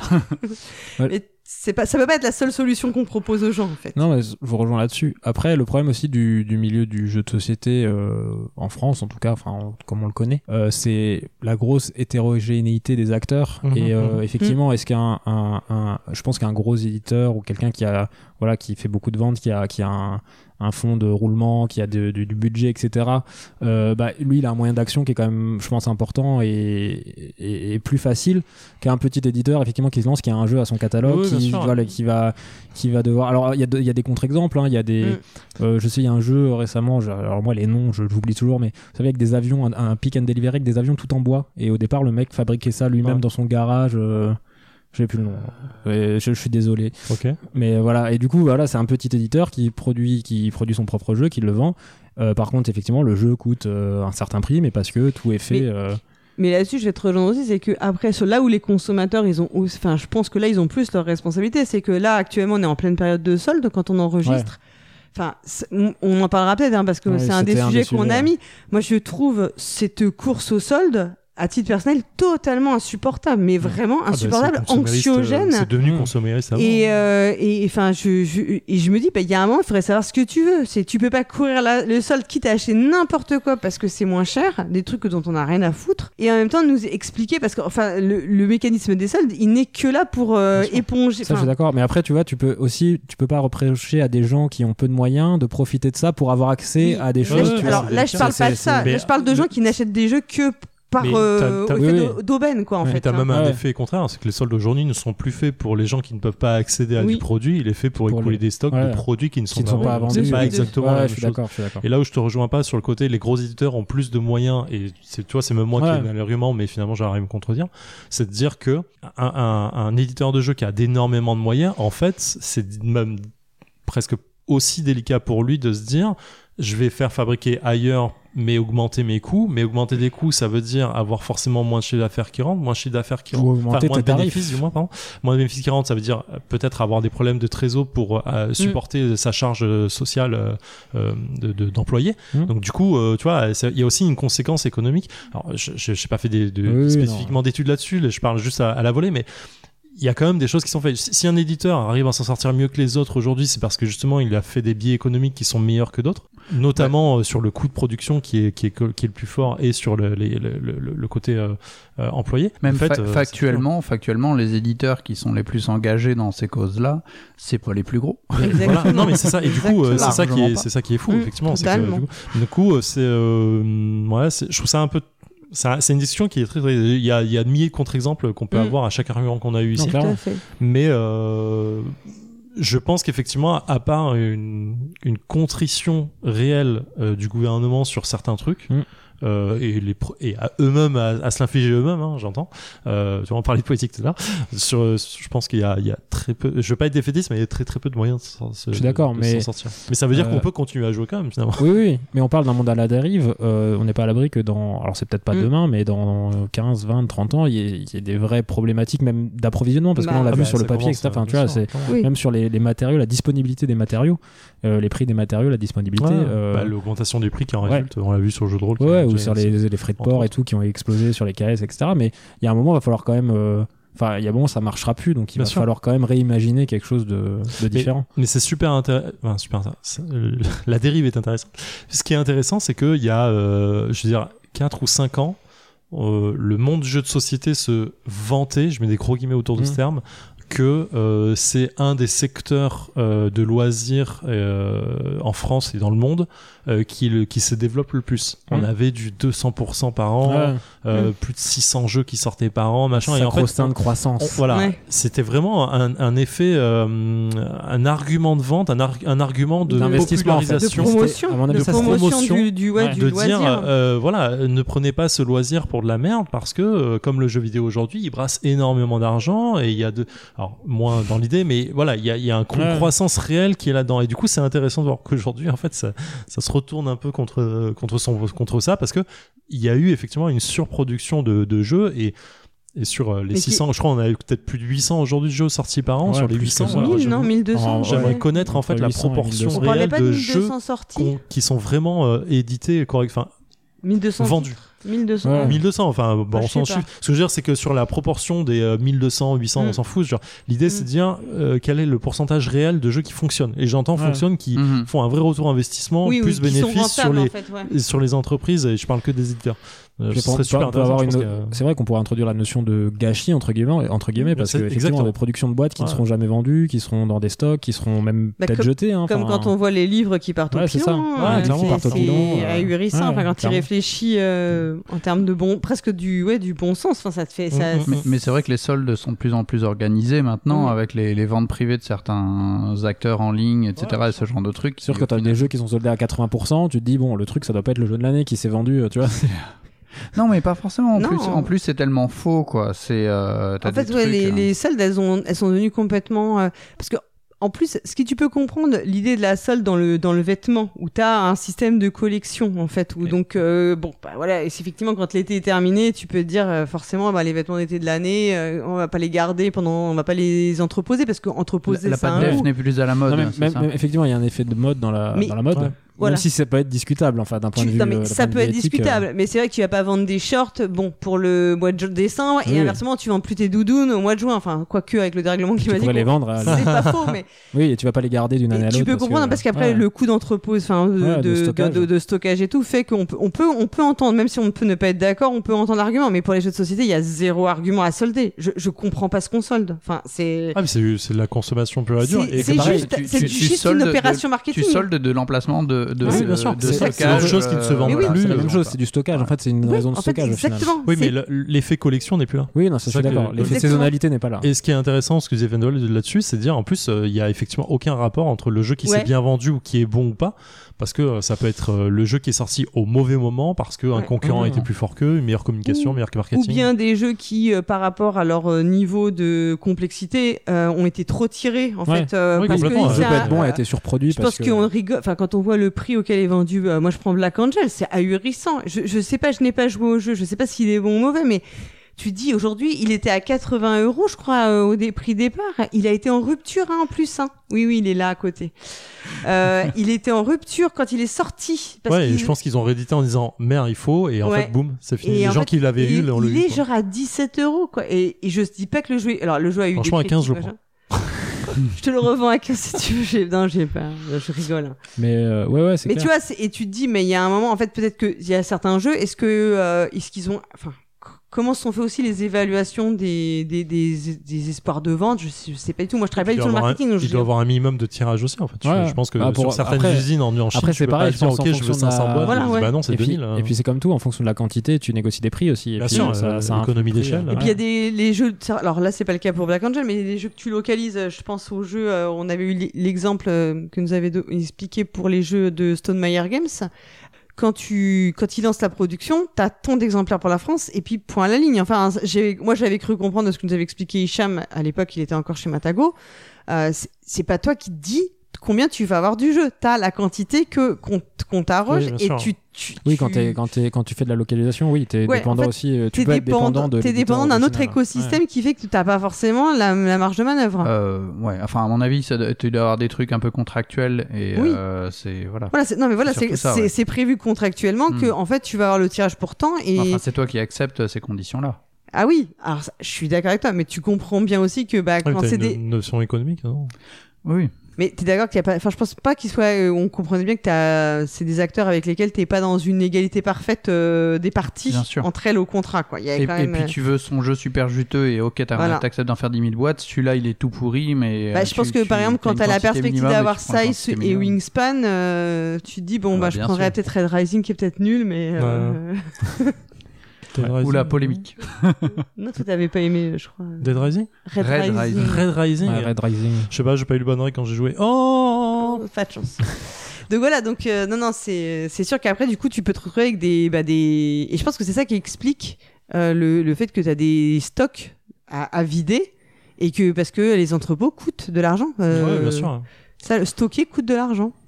En tout cas, sujet complexe, mais bon, euh, Ouais, intéressant. sûr, C'est super intéressant. Je vous propose qu'on passe euh, au sujet Au- suivant parce que c'est vrai que Oh, je pense qu'on pourrait tourner en boucle Oui, euh, oui, des heures dessus. Est-ce qu'on Alors- nous donne un timer pour chaque sujet bah en fait faudrait enfin On c'est pas nécessaire c'est Allez. pas obligatoire mais Si on faudrait fait parce que que sinon sinon On euh, lance Non, deux dés. trois sujets. On lance un dé, un dé pour le sujet Un et un dé temps. 10 pour le temps. ouais, ça va bien ça Une minute par.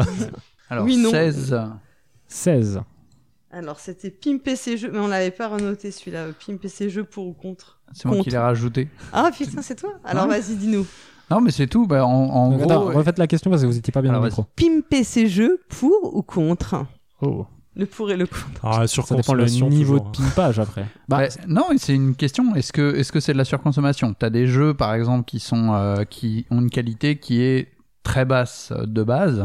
Euh, au hasard, Terra- Terraforming Mars. Et puis... Oh, ça taille Ça direct, va. On ça attaque avoir- la jugulaire, la on va avoir des on va avoir des problèmes Non, mais t'as des jeux où euh, voilà, t'as des cartons, feuilles de papier et euh, ce genre de choses, et au final, bah tu te dis Avec ouais, les cubes qui ça glissent, être ça. Et ensuite, Genre ça peut Azul. être, Non, ça sûr, peut être sûr. Truc plus classique. Bah tes jeux de figurines, souvent tes figurines, elles sont pas peintes. Bah est-ce que tu veux vas jusqu'à ouais, les ouais. parce que t'achètes un organizer pour euh, Alors, que mais- tout soit à la bonne mais- place mais Je suis déçu quand alors, tu reçois l'organisateur or- de Marvel Champions. euh, Organiseur, organiseur, oui. euh, ensuite, ça peut être un organiseur qui permet de sortir le jeu plus vite. Si t'as un jeu qui a une mise en fait. place d'une demi-heure, bah, au final, t'arrives à le réduire à 20 après tu peux le faire minutes, toi-même euh, avec du carton plume des Ouais. trucs comme ça quoi enfin y a plein de. Alors, oui. Euh, et je vais expliquer Ah, pour ou pourquoi. contre tu dis oui c'est ça? Je dis oui, donc pour. pour Pour, ouais. Euh, et je vais expliquer. À la base, je suis pas un gros fan de ça, mais euh, j'ai découvert il y a pas longtemps des gens qui pimpaient les cartes Magic en mettant des sleeves euh, personnalisés dedans. C'est en fait t'avais des genre euh, t'as la carte, je sais pas, je sais pas, euh, j'imagine le le- euh, l'anneau solaire, euh, le Sol Ring. En fait, de il mettait, t'avais un sleeve spécifique qui était lui-même le, le Sol Ring, mais du coup, quand tu mettais la carte Sol Ring dedans, elle avait une, un autre gueule parce que la sleeve était, euh, était pré-imprimée. Ah, Et du coup, ça rendait parfois des cartes complètement maboules. Et euh, franchement, je suis à la limite sur ces sites-là, ces sites américains en général, Là vous à commander genre euh, 100 balles de, de sleeve en disant Oh, il est trop bien vous ne voyez pas les étoiles dans les yeux. Non, non, mais du coup, je me dis oui, oui, oui, sleevé. on vient- euh, on vient de faire un tel grand écart avec la question précédente. Ah, mais mais là, c'est je ça, viens de c'est me- pareil.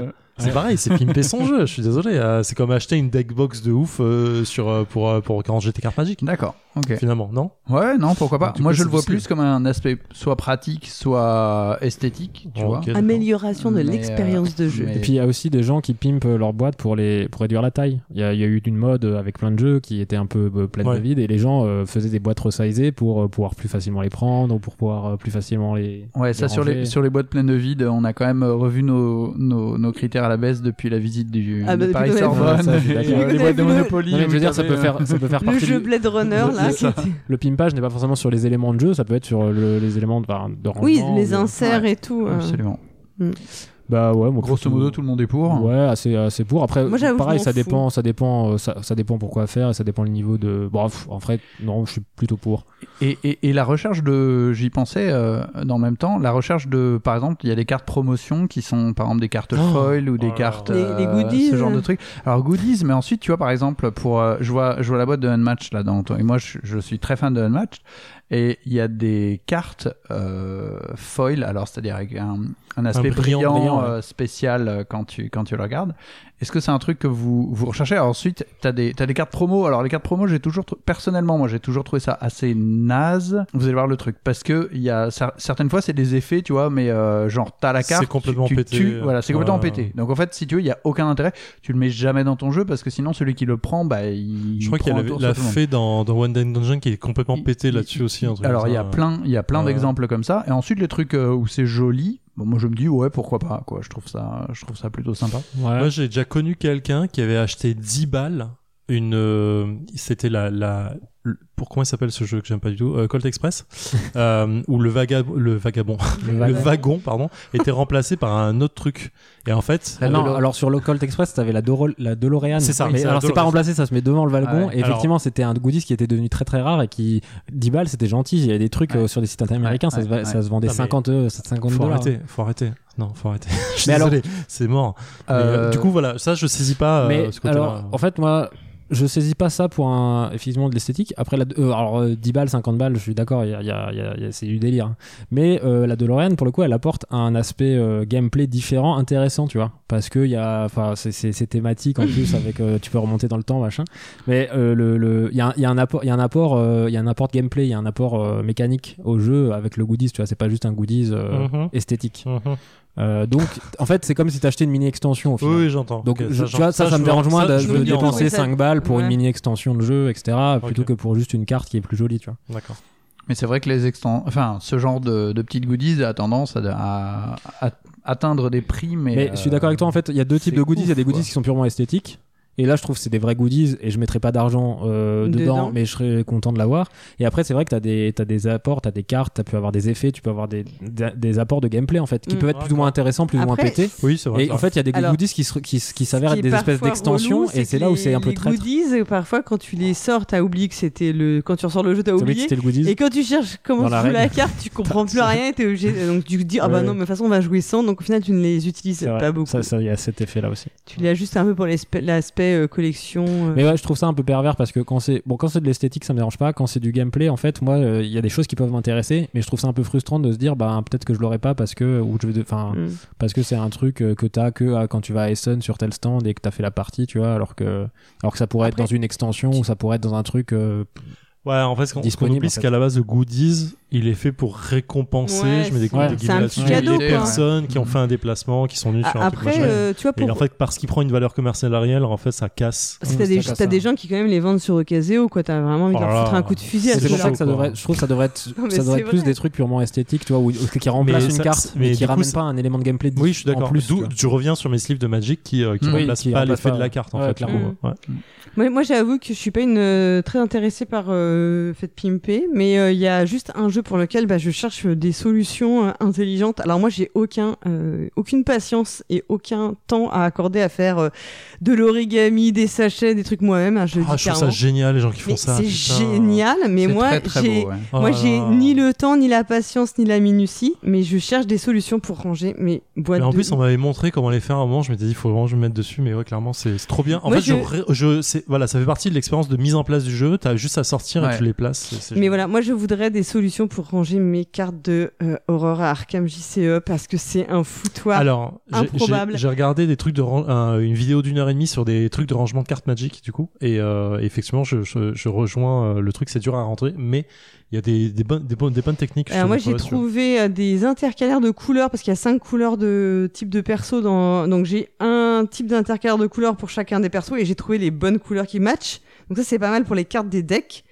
Mais euh, là j'avais une, acheté une boîte de rangement pour les pour les scénarios mais ça ça marche c'est pas satisfaisant donc j'hésite à acheter autre chose donc ça- vous pouvez m'envoyer un message si vous avez des des des, des conseils. Je t'enverrai le lien de la vidéo si tu veux, tu verras. Ouais, parce que franchement, ça, moi, ça me rend dingue. Parce que c'est très très chiant. Je ne m'y retrouve plus dans les cartes. euh, C'est, j'ai envie de, j'ai envie de me pendre dès que je prends mon truc, euh, mon truc de carte. Je le regarde là et c'est, un foutoir notoire. Voilà. Donc c'est le seul, peut-être un des rares jeux où euh, je pense qu'il y aurait vraiment pour moi une plus-value à avoir un truc un peu euh, pimpé comme on dit. Mais tu vois, le pimpage, ça me fait toujours penser un peu au tuning. Pimp my ride. Bah, ça me fait penser au tuning un c'est peu. le- du coup, c'est j'ai le- un c'est le tuning du, du, peu un- du fan un de jeux de société. Hein, euh, J'imagine mettre des jantes euh, qui font des. Bah, t'as bien les gens qui t'ont, euh, t'as bien, mais maintenant ça devient quelque chose même de, de commercialisé par les éditeurs. T'as, t'avais bien d'une Imperium avec euh, finalement une euh, une, euh, une boîte qui est qui est finalement juste euh, Ah, où- ajouter des figurines les- là où Oh. t'avais des, pas des Surtout pour cubes et ce genre de ou les big box, les machins. Mais est-ce que du coup, dans, un peu dans la même mouvance, les, euh, les dédicaces euh, sur, dans les boîtes de jeux, est-ce que c'est un truc dont vous êtes friand ou pas? Pas du tout. C'est-à-dire. euh, Bah, en fait, euh, est-ce que dédicacer avoir une un jeu dédi- avec un dédicacer dessin. un jeu euh, par, par bah, quelqu'un Moi, j'aime bien le faire quand je connais la personne. Enfin, Bah je oui, demande à voilà, Théo de dédicacer ça. mes jeux quand je le vois. Quoi. Mais en soi, j'irai jamais faire une queue pour quelqu'un. Ah non, moi c'est pareil. Pour pas moi, de le- temps, Tu vois, genre de à l'interview de Catala, j'avais ramené euh, la- ma boîte de Five Ouais, parce que c'est un de mes jeux préférés et tu vois, il y a un côté un peu symbolique, mais je, non, je vais pas faire la queue avec mes. Parce que je vais pas ramener mes, tu sais, mes couvercles de Non, mais boîte. c'est intéressant. je, comprends les gens qui font ça, mais comme je suis jamais fan Bah, des ça donne, ça généralement, donne une petite, une petite valeur personnelle en fait Ouais, à l'objet. bien sûr. Ensuite- Mais bon, après, tu vois les trucs revendus, tu t'achètes le jeu, il y a écrit pour Ah. Patrick. Ouais, c'est- exactement ce qu'on m'avait dit. On m'avait dit, mais tu le fais pas parce que tu vas revendre tes jeux. Alors Ah non, en pas du fait, tout. non. Non, tu vois, revends pas et Moi, si, Mais si non, j'ai l'occasion, j'aime bien le faire. Alors, ça, tu le revends à Patrick. ça, ça- ouais, non, mais ça dans la ça dans la BD il y avait tout un truc parce que alors pour le coup la BD moi j'aime bien avoir une là euh, pour une BD je ferais un parce qu'il y a un côté alors peut-être avec un illustrateur tu vois euh, de il y a ouais. un truc plus euh, l'illustration un peu inédite ou quoi mais dans la BD il y avait eu beaucoup de, problèmes à une époque parce que à Angoulême euh, dans les années euh, fin 70-80 à l'âge un peu d'or de la BD euh, franco-belge avec les franquins et, com- et compagnie euh, apparemment il y a beaucoup de gens qui venaient et qui demandaient des dédicaces sur feuilles volantes et en fait ils ont interdit ça au bout d'un moment parce que les gens venaient sur avec Ouais. genre ah, tu peux me la faire sur un papier machin parce que je veux l'offrir à mon neveu machin en fait c'était des trucs qui partaient à partait à la vente, 150 ouais, ouais. 200 euros sur eBay machin et du coup à un moment les éditeurs ont dit bah stop maintenant c'est dans un album et c'est euh, obligés de mettre un, un prénom parce qu'à un moment tu Mm. peux mettre juste euh, C'est fou ça. tu hein. vois enfin tu vois il est obligé à faire ça dans un album avec un prénom pour que ça soit pas un truc qui soit vendu comme un comme un tableau finalement ou comme une œuvre Mm. euh, indépendante et euh, et en fait on devrait juste euh, faire payer les les, les dédicaces comme font les Ouais. Américains qui est une bonne source de revenus pour Ouais, les auteurs bah et les plus, illustrateurs illustratrices et autrices Mais c'est vrai que ouais, une dédicace d'un d'un artiste, je trouve ça. En plus, si tu peux, quand tu fais la queue, t'es devant, tu le regardes dessiner. Moi, j'aime bien. Enfin, après, c'est un tu peu. mets un peu de pression là? Non, tu mets pas de pression, mais en fait, euh, les, les, les styles et les manières de dessiner pe- peuvent être assez différentes. Moi, j'ai à Angoulême, j'ai été bluffé par euh, Bastien Vives, Hum, hum. euh, de le regarder des- parce que tu vois, il a un style assez particulier.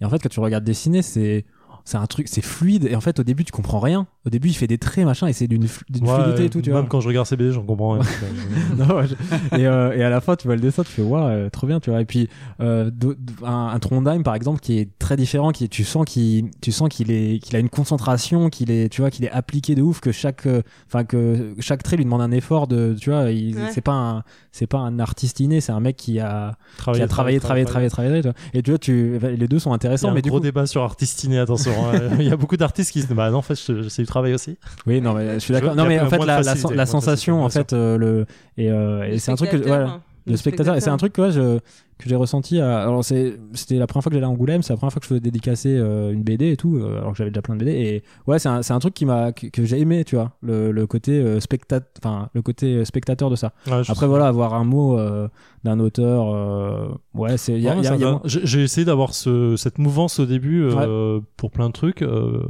Et au bout d'un moment, je me suis dit, en fait, je, je sais pas, j'ai- perdu un peu cette, euh, cette Mm. volonté de. Pour les jeux de rôle, j'arrive à le f- ah, j'aimerais bien plus le faire pour les jeux de rôle, mais effectivement, tu vois, il y a un côté bouquin qui est plus Mm. intéressant. Je sais pas, c'est marrant. mais en tout cas moi je trouve ça plus avec une plus grosse plus-value quand il y a le côté illustration Ouais. t'as un petit dessin Mm. personnalisé un petit truc à toi que c'est quand c'est juste une signature enfin finalement c'est cool mais il n'y a pas l'apport d'un Mais après, c'est c'est bien aussi quand t'as un souvenir qui va avec, parce que tu vois. oui euh, clairement Moi, je, moi je, ouais, franchement, je ferai jamais la queue pour ça. J'ai zéro patience, donc déjà, je fais pas la queue en général. Enfin, dès que je peux éviter, donc c'est sûrement pas pour un truc comme ça. euh, ja- jamais je, je, je tiens deux secondes. Donc après, c'est quand moi, j'ai à chaque fois, je le fais quand j'ai l'occasion, parce que bah t'es avec la personne pour une raison X, Y, Z. Moi, je euh, préfère faire tellement un selfie quoi quand je. Ouais, c'est marrant. aussi. ouais, C'est une aussi, question de génération. Ouais. Après, tu peux, après, tu peux faire. c'est vrai que t'es vachement de la génération selfie toi. Bah oui, on a le même âge avec Fender. Mais euh, non, non, après ça peut être.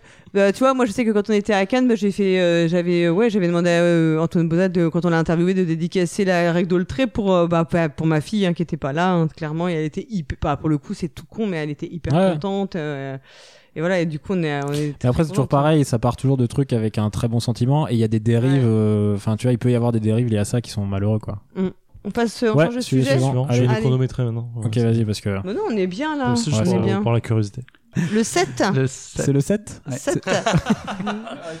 Alors, notez les jeux, subjectivité et pratique. Alors, Ah, j'aime bien cette question. alors est-ce que. Ça rejoint les reviews. Déjà, est-ce que vous, vous notez les jeux sur. euh, si vous avez une collection BGG, est-ce que vous notez? Parce que c'est une fonction qu'on peut faire. Ou sur MyLudo, je pense qu'on peut faire enfin, dans toutes les trucs. Et est-ce que vous êtes fan de ça? Et est-ce que vous pensez qu'il faut noter les jeux? Et est-ce que vous pensez qu'en tant que média ludique, vous dev- on devrait noter les jeux? Ah putain, c'est ça. Moi, je l'avais Euh. vraiment que dans le côté euh, reviewer. Est-ce que tu notes les jeux? Est-ce qu'il faut mettre une note sur un jeu? Mais en fait, ça peut être eh bien, bien amené, Ouais. bien amené, Madame Polgar. Bah oui, y a je de la- suis fier de vous. Il y a de l'expérience, il y a de la, il y a de l'intelligence, il y a de la, de la classe. Alors moi, je, je la note, modestie. je ne note La pas modestie. mes jeux, mais je note les parties des jeux que j'ai fait.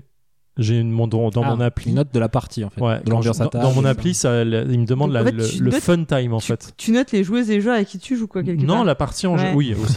la partie en général, est-ce que j'ai passé un bon moment, mauvais moment ou pas? Donc du coup, je peux avoir des jeux qui ont euh, euh, 9 sur enfin, c'est sur 100, donc 90 sur 100 sur certains trucs et 30 sur euh, sur 100 parce que euh, c'était moins bien. Le quoi. Hank euh, au Weekend Proxy Jeu, tu Je euh, je peux regarder si tu veux. Soyons Attends, curieux. Je, je vais euh, parler, je vais regarder ça pendant ce temps. Tu peux dire les, les- partie qui s'est pas qu'on n'a pas terminé en fait. hein. Ouais, ben, ça. L'ambiance autour de la table était bonne, mais On fera pas Écoute, j'ai été commentaires. j'ai été gentil, j'ai été gentil. Ouais, j'ai mis un 40 sur 100. ça va, c'est la moyenne. Franchement, Quand même. C'était bien. Mais ça veut dire qu'il note nous, euh, indirectement, il nous a noté nous à cette partie. Non, mais je pense que c'était puis on fait ça et qu'il a mis une mauvaise note. Nous, on avait une bonne note, nous. Regarde, on était Alors, 5 autour de la table, il y avait. C'est- Su- Suivant, on il a avait- passé un mauvais moment aussi. Nous, on avait 20 et 20. et Moi, puis, j'étais un peu déçu en vrai, mais non, Bah, la première partie que j'avais fait, je l'ai noté 5 sur 10. Enfin 50, 50, sur ouais. 100. Ah ouais, donc là, c'était pire. tu vois, ouais, et, et j'avais gagné. Oui, mais t'étais allé au bout de la partie et tout quoi. Et mais là, on jouait à deux et la personne avec qui je jouais, je- c'est une personne que j'apprécie beaucoup, donc tu vois. je- Ça donne l'impression d'être une telle purge ce jeu quoi. Ça m'a- Non, c'est super. non, Franchement, il est aussi trop bien que Red Rising. Oh merde. Ah, non, moi j'aime bien, j'ai bien aimé. Moi, j'ai. Ouais, je- il faudrait, il faut que j'y rejoue. Il faut que j'y rejoue.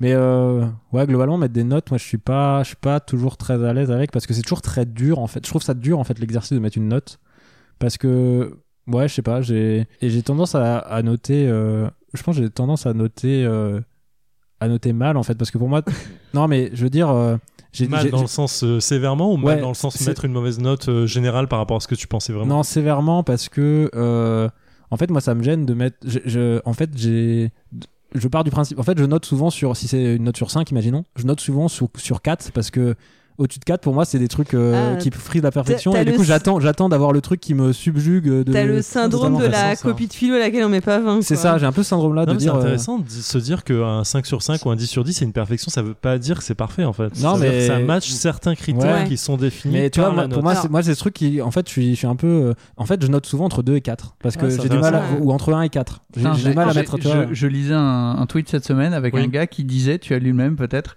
un mec qui disait bah, une note sur 5 c'est pas la même chose qu'une note sur 100. Ouais. Oui, non, là, ça c'est fais- ça c'est con. Mais désolé pour la personne, c'est un peu con de dire ça. Mais je pense que ce qu'il voulait dire à travers ça, C'est que sur 100, c'est- t'as plus bah, de. c'est la finesse, en voilà, fait. c'est la finesse. du finesse. caractère. Enfin, une mais effectivement, tu peux mettre 100 sur 100, 1000 sur 1000 ou 1 million sur 1 million à un jeu, ça veut dire- pas dire qu'il est parfait. C'est que les critères qui sont définis Ouais. dans la note, Bah- qui sont normalement à la base de la note, euh, bah, en fait, En fait- matchent tout, mais ça veut pas dire que c'est un Je jeu parfait. toi. En fait, Alors, la- la d'une- question est d'une certaine façon, Ouais, c'est mais ça pas veut dire que tu devrais changer les critères en fonction des types de jeux, tu vois. C'est- Aussi. Oui, c'est- hein. C'est pas si bête, c'est que 5 sur 5, ça équivaut entre 80 et 100%. Donc, euh, il y a une. Ouais, non, j'ai bon. 5 sur 5, C'est 100%. C'est 100%. 5 sur autour de- 5, c'est 100. Mais en fait, t'as. 4 c'est 80 mais ah, en fait 4 sur 5, pardon, ok, j'avais pas compris. euh. Tu vois, est-ce que tu, tu considères ta, ta tranche comment euh, avec Bah, le 5 sur 5 et 100% En, en fait, la, la question, elle est de savoir si tu notes et que tu pars du principe que tu dois avoir une grille de notation. Et dans ce cas-là, bah, effectivement, c'est des critères qui doivent être établis avant de noter et pas euh, en cours de notation. Et donc, tu dois avoir en, en théorie les mêmes pour tout, pour toutes les notations que tu vas faire. Ou bien tu considères que la note tu, tu mets, elle est en dehors de tout critère et donc elle est sûrement très très subjective et elle va être euh, peut-être un peu irrationnelle.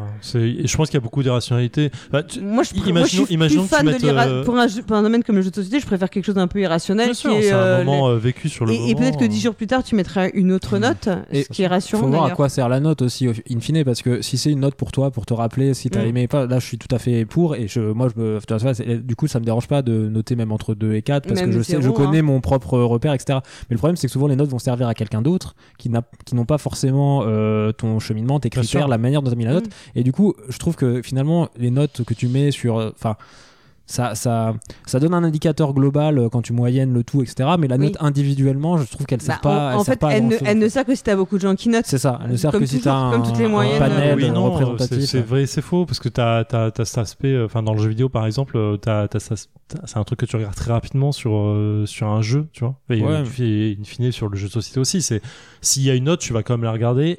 Et elle, elle te pose un billet en fait, Mm. directement. Oui. Voilà. Tu vois une note de 4 Elle- sur elle- 5 sur un truc de jeu. Elle te dit quelque chose du jeu déjà. Par logique, quand tu vas lire l'article ou quand tu, euh, tu vas y jouer, tu auras cette note en tête en disant c'est un bon jeu. Donc elle te met déjà dans un biais positif. Et à contrario, un jeu qui aura eu 1 sur 5 euh, te met déjà dans un biais Oui, mais négatif. quand tu dis quand un jeu a un une note, mais côté, quand un jeu a une note, en fait, euh, c'est quoi la note? Quand un jeu a une note, genre dans Plateau Magazine, ok, je sais que c'est des gens qui ont des critères, qui sont des. Est-ce que tu passes par ce cheminement-là? Bah, En fait, un- quand tu regardes ce truc-là, en fait, euh, instinctivement, est-ce que tu dis, je sais que ces personnes-là ont un critère de Non, machin non, mais ce que je veux dire, c'est la différence entre, un- entre une note comme ça sur, euh, dans, un, dans, un, dans, un Dans un média, dans un magazine. magazine, et une note par exemple sur Philibert. Euh, je vois une note sur Philibert sur un jeu, je vais regarder combien il y a d'avis et combien il y a de notes. Parce Oui, que tu si fais une as- division euh, parce que classique euh, sur le truc. Non, mais ce que je veux dire, c'est que s'il y a une note moyenne, je sais pas, à, à, à 7 sur 10, et que je vois qu'il y a qu'un mec qui a noté 7 sur 10, sur 10, en fait, je vais me dire, la note, elle m'apporte rien. Oui. Si je vois qu'il y a une, une moyenne de 8 sur 10 et qu'il y a genre euh, 140 personnes qui ont mis une note, Mais je me dis, cette note, elle a, tu regardes un, du coup le critère de la personne dans le sens euh, si c'est une personne qui a noté euh, sur Philibert et que cette personne est euh, une personne enfin un reviewer sur Plateau C'est Magazine le par exemple pionfesseur, par exemple, et qu'il a mis 8 sur 10. Eh, mais ou alors tu Ça vois est-ce que tu portes intérêt hein. à ça en fait? En fait c'est intéressant je, En- je- je- Ouais, je suis d'accord que la masse est censée niveler le niveau mais en vrai euh, pas forcément en fait euh, parce que la masse peut être elle-même biaisée par euh, quelque chose qui est externe par rapport oui, à ça, la je suis en d'accord avec toi.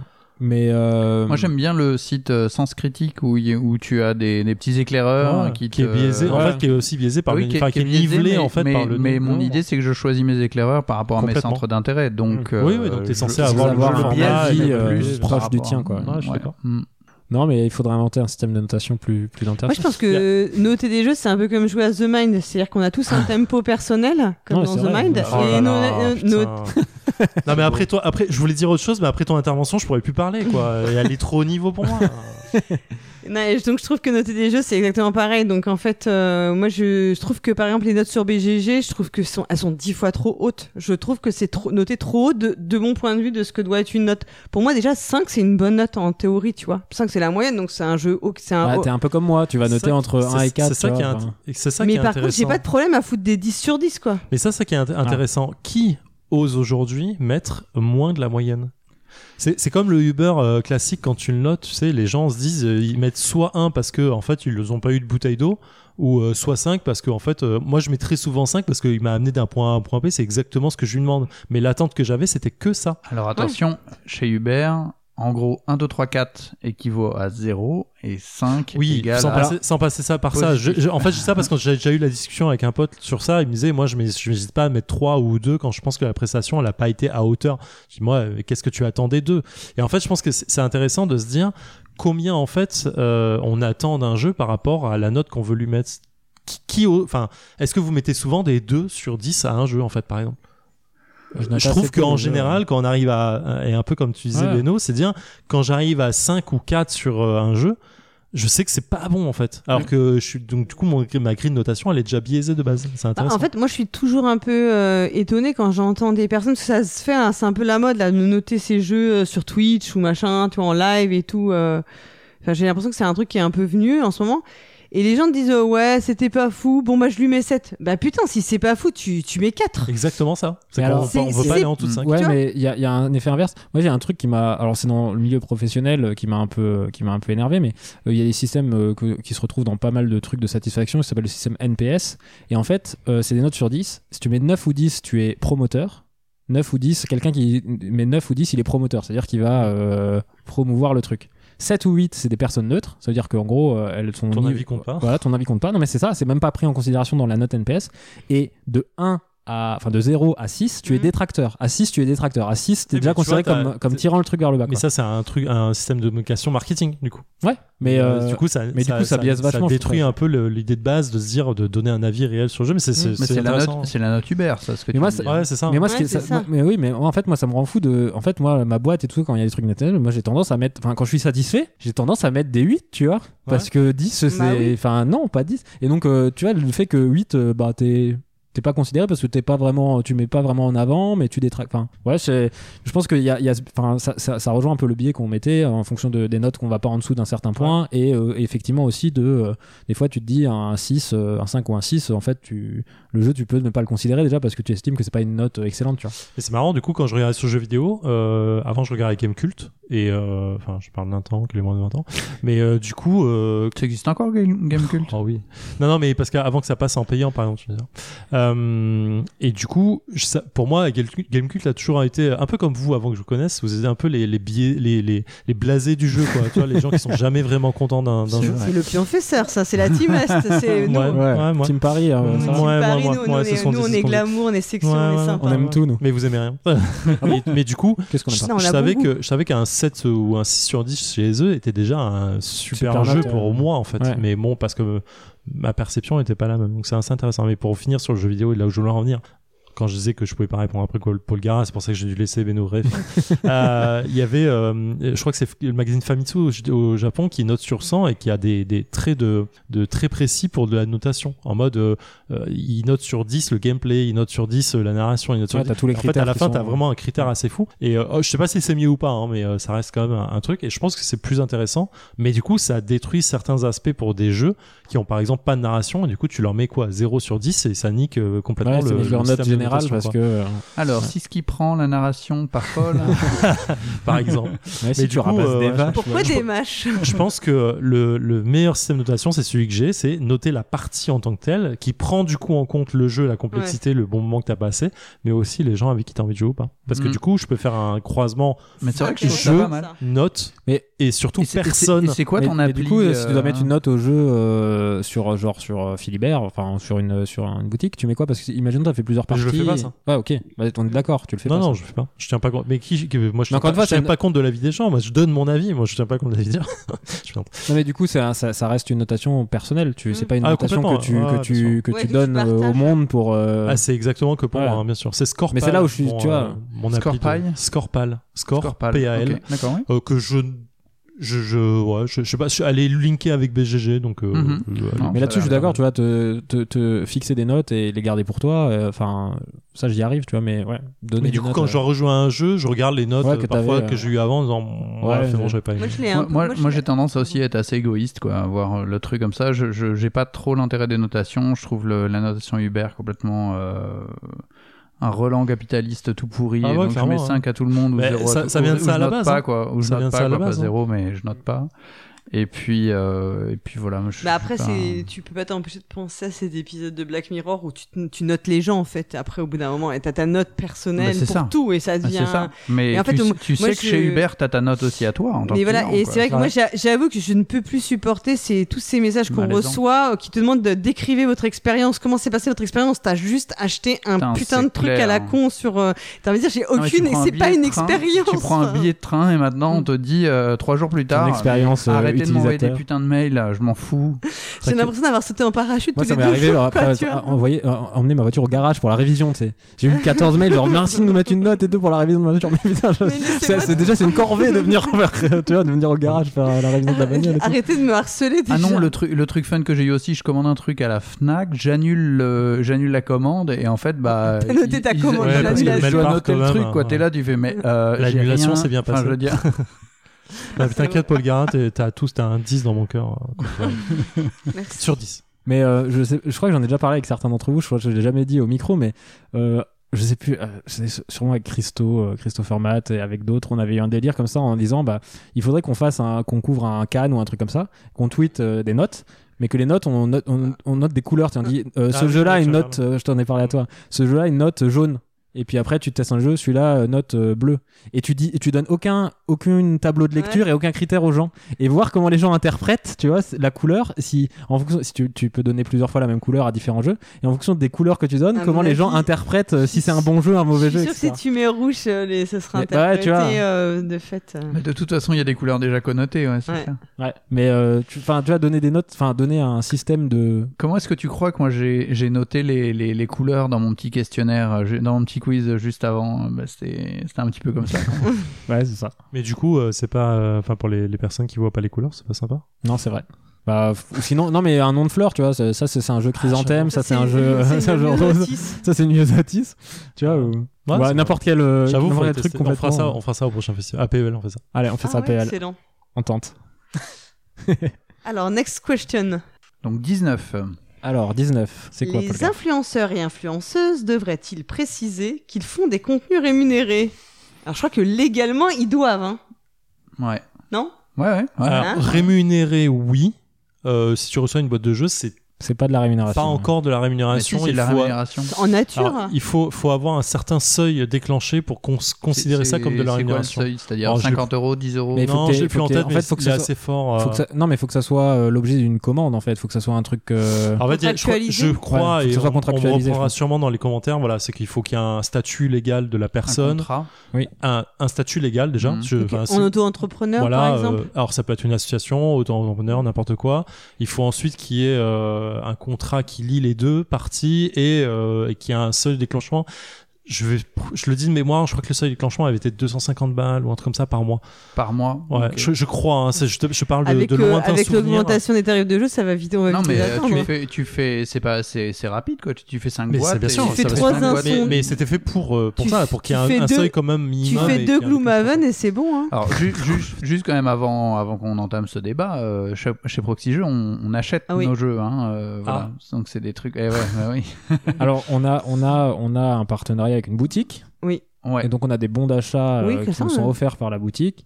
Et vrai. donc, on peut, on peut choisir, on peut acheter les jeux qu'on veut euh, Ouais. grâce à ces bons d'achat. là. on achète ce qu'on veut. mais c'est pas c'est Paul Gara qui a tous les euh, bons d'achat. sais quoi. Et donc, le, et, et encore une fois, le, le C'est pas sponsor, vrai le sponsor est annoncé au début de chaque émission. Voilà, on a, on a cette communication là, donc vous savez que vous connaissez, Ouais. vous connaissez le truc. Effectivement, euh, Ça se plaint avant la question, on, Non, mais on accepte, intéressant non mais on accepte, on pas les dons de jeux.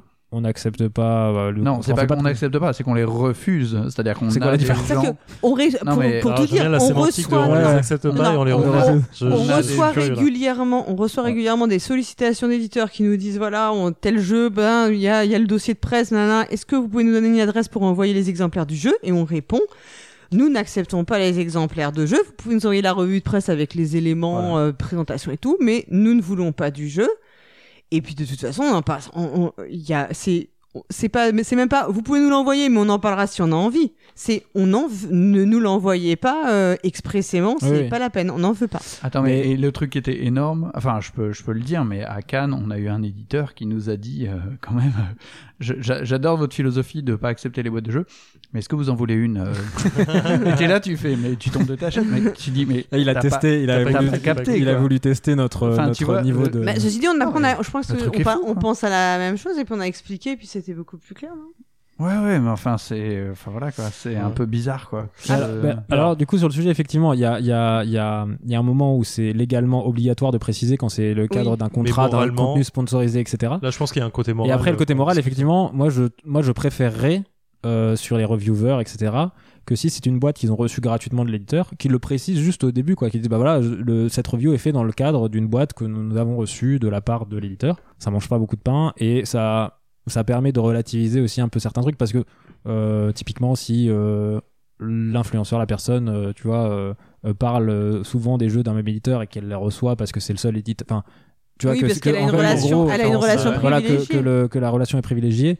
Bon, bah, j'aimerais bien le savoir parce que ça veut dire que est-ce qu'elle traite ce jeu parce qu'elle l'a reçu ou est-ce est-ce qu'elle traite ce jeu parce qu'elle l'a aimé, qu'elle a voulu le faire, qu'elle est allée. non, mais il y a au- aussi, il y a au-delà aussi des de gens qui bossent pour des éditeurs. euh, Ouais. Oui. Ah oui. Nous, nous, des fossés, on, on reçoit de temps en temps des boîtes de jeux euh, quand on les demande. Il n'y a pas d'autres.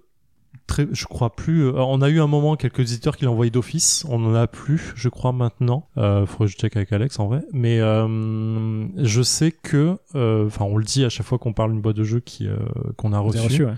et on tend vers le ne plus en recevoir Mm. parce que il y a un côté un peu saoulé de euh, parfois on reçoit on nous envoie des jeux et en vrai on les voulait pas et du coup on se retrouve avec un Oui, truc en disant euh, on va devoir faire une émission dessus ou pas quoi et du coup il y avait un côté un peu euh, gênance par rapport à ça et on préférait faire du coup des trucs qui étaient on, on tend à préférer faire des trucs qu'on aime vraiment ou qu'on a envie ou, ou qu'on n'a pas aimé et essayer de de- d'en tirer le Mm. pourquoi du comment mais ouais c'est vrai que c'est un c'est un questionnement euh, Mais déjà, le préciser, tu vois, je trouve ça cool. Enfin, tu vois, tu, au moins, tu, au moins, tu. ouais, tu- ouais. En tu- fait, je, me- je me posais, il y a sûrement des, euh, et Oui. c'est là où je me remets en question en disant, je pense qu'il y a eu sûrement des loupés de on l'a Des pas dit, émissions, on l'a pas et dit, ouais. c'est pas une, Ouais, c'est mais- pas bien.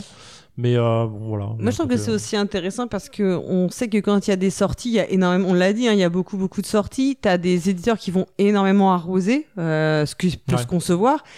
Et quand bizarrement t'as un jeu donc que tu vois partout chez dans une toutes les visibilité Ouais, d'un seul coup, ce jeu-là, d'accord il ça. apparaît de partout, on en parle partout.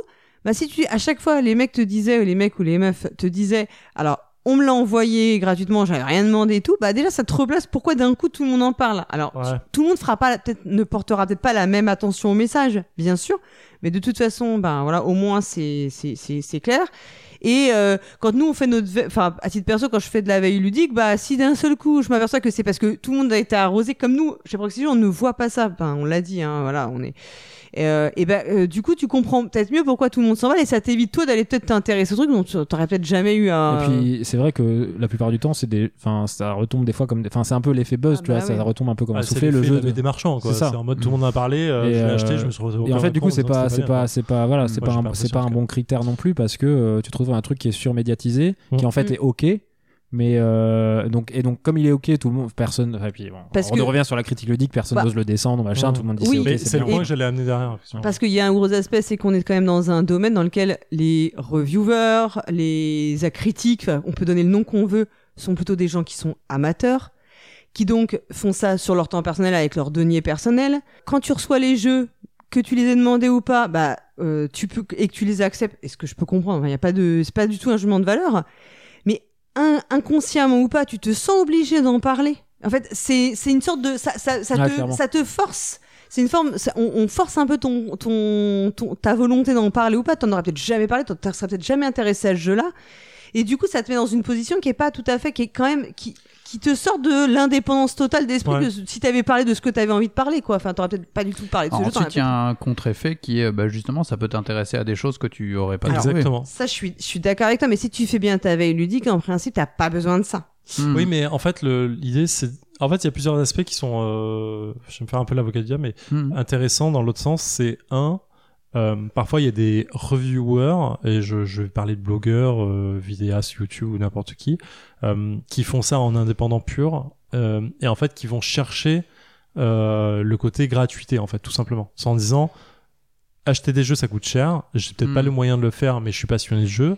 L'un des aspects que je veux, c'est recevoir des jeux gratuits par les éditeurs, donc pouvoir en parler et avoir essayé de, de, de, de gratter Oui, du jeu comme les, ça. les moyens, euh, Voilà. les moyens. Il y, a, il y a faire- un autre côté avocat du diable qui est euh, du point de vue de l'éditeur. T'es un gros éditeur, tu arroses, mais si t'es un petit éditeur, Ouais, en fait, c'est un moyen pas trop, pas trop cher finalement Ah, de- complètement. de- de- d'avoir un peu de visibilité. Et euh, pour en avoir discuté avec certains éditeurs par- Ouais, via le défaussé, il y a, il y a même des éditeurs qui parfois euh, sont euh, complètement ok sur le fait de dire euh, c'est pas grave si tu en parles pas. Euh, je pensais à, à Aurora Games. On avait fait une émission avec lui sur euh, Galaxy. Crime Zoom, merci. Et en fait, en, en- en- donc on joue et tout machin, on finit l'émission et en, et je crois que c'était avant ou à la fin de l'émission, je sais plus. Bref, il, il nous a dit, eh bah, je, je, je vous file les autres boîtes et on lui a dit non mais enfin pas la peine. En fait, on, on a fait le jeu, euh, pas de souci. Il me dit non mais euh, moi ça me fait plaisir et puis euh, voilà quoi, au moins, euh, enfin. et il y avait un côté un peu plus de, euh, ça me fait plaisir de vous- de vous l'offrir. Et, euh, et avec Alex, du coup, ce qu'on a fait, c'est euh, on- quand on les a joués, parce qu'on les a fait quand même. Tu les fais gagner aux auditeurs. Ouais, on les a fait, on les a Mmh. filés à des Oui. auditeurs du VHS et ainsi de suite. Mais du coup, il y a, ouais, cet aspect-là, il est difficile, je trouve. À, à- il- en fait, il y a des éditeurs qui ont, qui ont ce côté. Si vous en parlez pas, bah c'est pas grave. euh, C'est un peu chiant pour eux parce qu'il y a, il y a cet aspect perte d'argent, perte de temps euh, sur le produit. Mhm. Mais je sais qu'il y a eu des discours comme ça. Alors il y a peut-être le côté. Il y a, il y a De leur le, côté il y a un le- peu- le- il y a le double effet du euh, avocat du diable, l'avocat du diable du diable, qui, qui est justement avec l'éditeur qui te dit bah voilà, je te donne le jeu, mais euh, si tu as un avis positif, tu en parles. Si t'as pas ça, c'est d'avis positif, Parce que le dernier point que j'allais amener, c'est de dire est-ce que tu oses en parler euh, mal. franchement, Ouais. en fait, en Bah disant. ouais. avec ton. En arrondissant tes propos, en essayant d'être un peu plus euh, Bah, légitime De pas juste dire c'est de la merde. Non, mais Voilà. c'est déjà. Ça, ça, Non, ça, mais- je déteste ce terme. et hein, on revient de- si de t'as aucune le- si t'as aucune relation avec les personnes, c'est déjà hyper difficile parce qu'on est dans une société où on nous a appris notre éducation, elle fait que tu dis rarement à quelqu'un ton truc c'est de la merde parce que bah voilà. Dire dire j'aime pas, euh, c'est pas dire c'est de la tu merde. C'est déjà, c'est déjà hyper délicat de dire à quelqu'un j'aime pas. Tu, tu vas nuancer, tu vas dire eh ben écoute, tu vas trouver, tu vas déjà mettre beaucoup de pincettes. Donc C'est en pour ça je dis arrondir ton propos, c'est délicat. Ouais, à côté de ça, enfin, tu, on peut dire aussi, c'est que, enfin, pour en avoir discuté, moi, j'ai eu aussi des retours d'éditeurs te disant que parfois ils sont mais harcelés par des personnes qui veulent des boîtes gratuites, quoi. Ils Ah ont oui, même ça, pas démonté leur, ils sont pas, même pas installé Hmm. leur stand en festival, qu'ils ont des gens qui, sous- qui vont leur dire, oui, un- c'est bon. j'ai- euh, J'ai 300 followers sur Instagram. Voilà. une- mais même des, et que ça devient même euh, du domaine, enfin presque du, har- Du enfin, harcèlement, ouais, du harcèlement euh, avec un Ah ouais, côté euh, ça hein. m'est dû, un côté ça m'est dû et tout, et qui, qui est pas, euh, bon, qui est pas, enfin, qui est pas très, qui est pas terrible, quoi. Objectif, enfin voilà, on va pas Mais- se le cacher. Mais après, c'est dur aussi. euh, on l'a dit aussi euh, euh, avant, mais c'est c'est un milieu qui est encore assez petit où, Mm. où les gens se connaissent un peu entre eux. Tu vois, typiquement, on, est tout, on connaît tous des gens personnellement dans le milieu. Euh, moi, j'ai bah, Christopher Matt, illustrateur, qui est un pote d'enfance que je connais depuis longtemps. Bah, quand lui il vient euh, et il me dit bah, J'ai illustré tel jeu, tiens, je te, je te file une boîte. Euh, tu vois, alors en- en- en- Je tiens à dénoncer un proxy jeu. mais- non mais, non, mais c'est ça, c'est tout le débat. C'est effectivement, je l'accepte pas au nom de proxy jeu, mais euh, est-ce que j'ai le droit Enfin, je l'accepte au nom de notre amitié parce que c'est un pote et tu vois, c'est comme s'il m'offrait un cadeau Ah, à Noël, tu cadeau vois. d'anniversaire, Ouais, voilà, tu vois, ce genre de truc. Et donc euh, après, voilà. Mais après, c'est la, la question, c'est euh, donc là.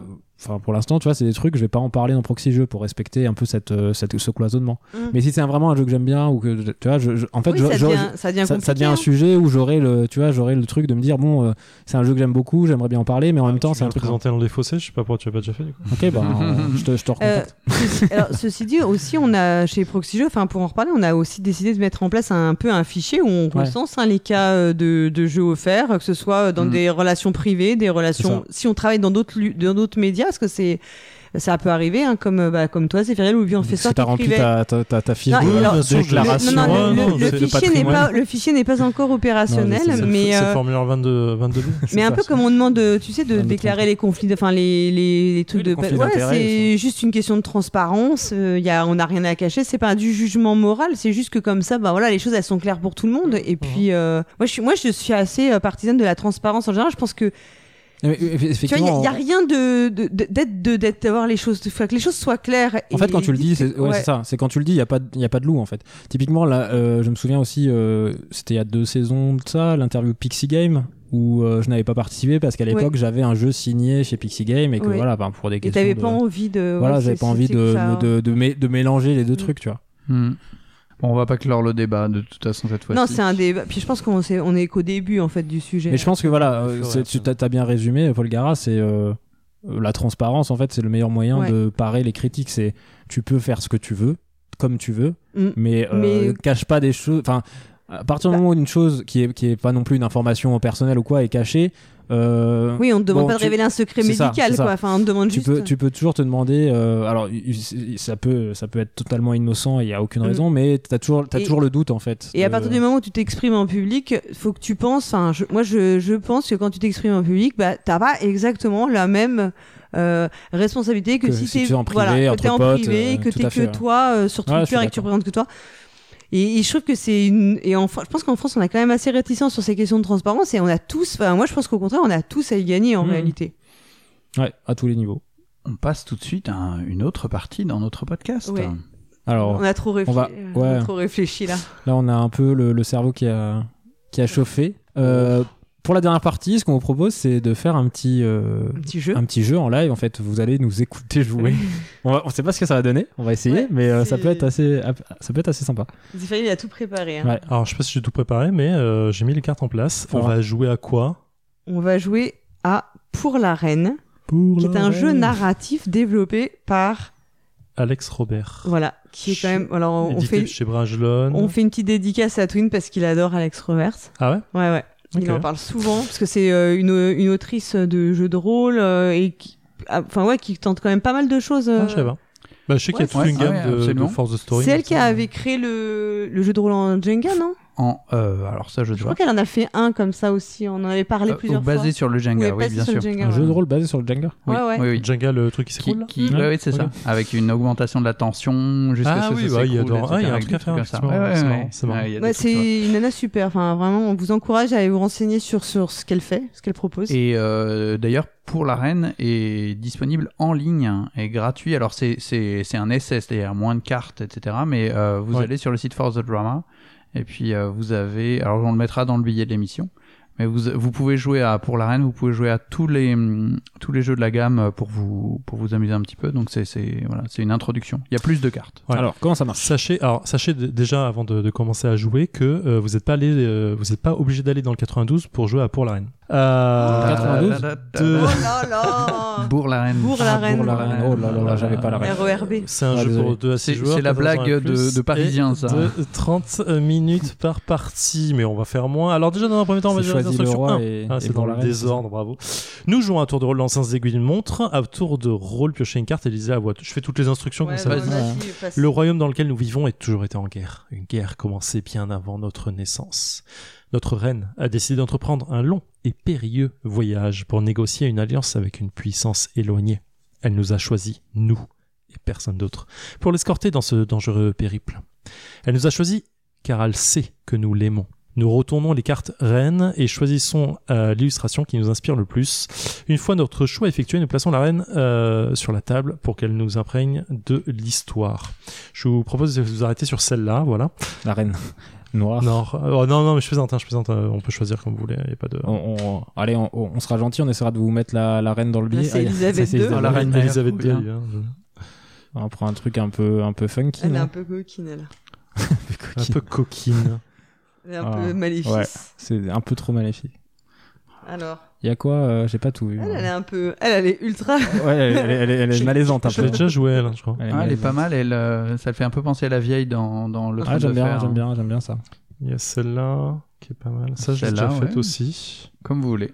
Attends, je, vais, je vais virer celle que j'ai faite. Celle-là, je Où est-ce qu'on la fait random. Ensuite, c'est juste pour du fluff. Ouais, on peut la faire random. Allez, faisons la random. Rajoute les deux autres du coup. On va tomber sur la coquine. Avant de commencer la partie, nous mettons la carte question indiquant la reine est attaquée. Euh, la défendez-vous sur le côté. Hop là.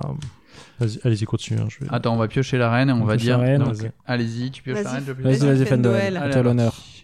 Notre Je roi pioche la reine et il s'agit d'une reine incroyable. Elle, est, Ouais. elle est- Ah, elle est- elle parfait. est noire de peau, mais elle a également des cornes c'est une reine incroyables. un peu- un une visage. armure très, Elle a une euh, armure euh, et un fond euh, rougeoyant, euh, un petit peu genre fin du une- monde. La reine des démons, quoi. Ouais. Voilà. Les- Je mélange les cartes questions et je les expose en pile face cachée au centre de la table. Nous plaçons la carte La reine est attaquée, attaquée au milieu du paquet pour une partie de 30 minutes, ce qui va être exactement le cas. Hop. Une fois que toutes les cartes instructions lues sont lues, nous continuons à tour de rôle. Euh, à votre tour, lisez la carte à voix haute et répondez à la question posée, interprétez et répondez la question de la manière qui vous convient. Ensuite, les autres joueurs peuvent poser des questions ou faire des suggestions pendant votre tour de jeu. Vous décidez si vous souhaitez répondre ou tenir compte de leurs suggestions ou non. Nous plaçons la carte X là où chacun peut facilement s'en saisir à cette carte qui a fait couler beaucoup d'encre sur Twitter et autres. Euh, S'il y a une carte euh, ou une réponse que vous ne souhaitez pas inclure dans l'histoire, vous touchez la carte X et le contenu est alors retiré du jeu. C'est la carte question que vous venez de tirer euh, est ainsi retirée du jeu. Tirez-en une nouvelle. Pour, vous pouvez continuer d'utiliser la carte X si ça vous plaît pas. À votre tour, vous pouvez passer, donner la carte que vous avez piochée au joueur suivant et dire j'aimerais entendre ta réponse à cette question. Une carte question peut ainsi être passée de joueur en joueur jusqu'à ce qu'un joueur y réponde ou qu'elle soit annulée par la carte X. Nous continuons à jouer ainsi jusqu'à ce que la question la reine est attaquée, la défendez-vous soit tirée. Chaque joueur répond alors à la question à tour de rôle puis la partie est terminée. Le joueur qui le souhaite peut tirer la première carte question de la pile. Fendwell a choisi de tirer la carte question. Un jour, la reine euh, m'a puni. Alors, faut que tu lises la question. Ah, pardon. Pourquoi cet épisode restera-t-il toujours présent dans vos mé- votre mémoire? Alors, un jour, la reine vous a puni. Pourquoi cet épisode restera-t-il présent dans votre mémoire? Parce que ça m'a fait mal. Elle m'a puni et elle m'a. Voilà, c'était. c'était Elle m'a fouetté. Mmh. Et euh, j'en ai encore les marques euh, sur mon dos euh, quand je- j'enlève euh, mon t-shirt. Vous l'avez vu d'ailleurs quand je suis descendu dans le, Dans la dans piscine. le jacuzzi. Ah, eh bien, euh, eh bien voilà. j'ai- Mais j'avais donc, tu, encore tu les n'étais pas consentant alors? Je, bah, euh, c'est ma reine, donc euh, j'accepte euh, ses, ses, ses, ses punitions et ses jugements. Mais, Mais, quelle euh, a été ta faute? Ah bah, c'est pas la question. Je suis pas obligé de répondre. Paul Gare. Quelle partie de ce voyage sera la plus difficile? Comment faites-vous pour vous assurer que votre groupe la traversera? Alors à mon avis, euh, le- la partie du voyage qui sera la plus difficile, c'est quand on va, euh, on va passer euh, dans des, les zones désertiques, Mhm. puisqu'il y aura plus rien, euh, il y aura plus de, comment dire, de village pour se ravitailler, etc. Donc il faudra tenir avec les provisions. Et euh, je sais que euh, dans mon groupe, bah, euh, ils ont tendance à abuser de la boisson Oh, sympa. et que les ouais et je, je, je sais que ça va être compliqué donc j'ai quand même pris une prévu des rations de secours parce que c'est moi qui suis en charge de l'intendance dans notre dans notre groupe mais je ne l'aurais pas dit parce que j'ai pas complètement confiance en eux donc euh, je sais que si la reine a besoin d'être euh, de nourriture ou de boisson j'aurai de, de quoi euh, la satisfaire mais euh, je le dis pas à mes camarades j'aurais trop peur qu'ils qu'ils abusent euh, pendant le voyage Sympa. Comment apportez-vous euh, une grande satisfaction à la reine au cours de ce voyage? Écoutez, je- ça va rester, un- ça va rester un peu, euh, un peu, un peu entre la reine et moi, mais vous imaginez bien que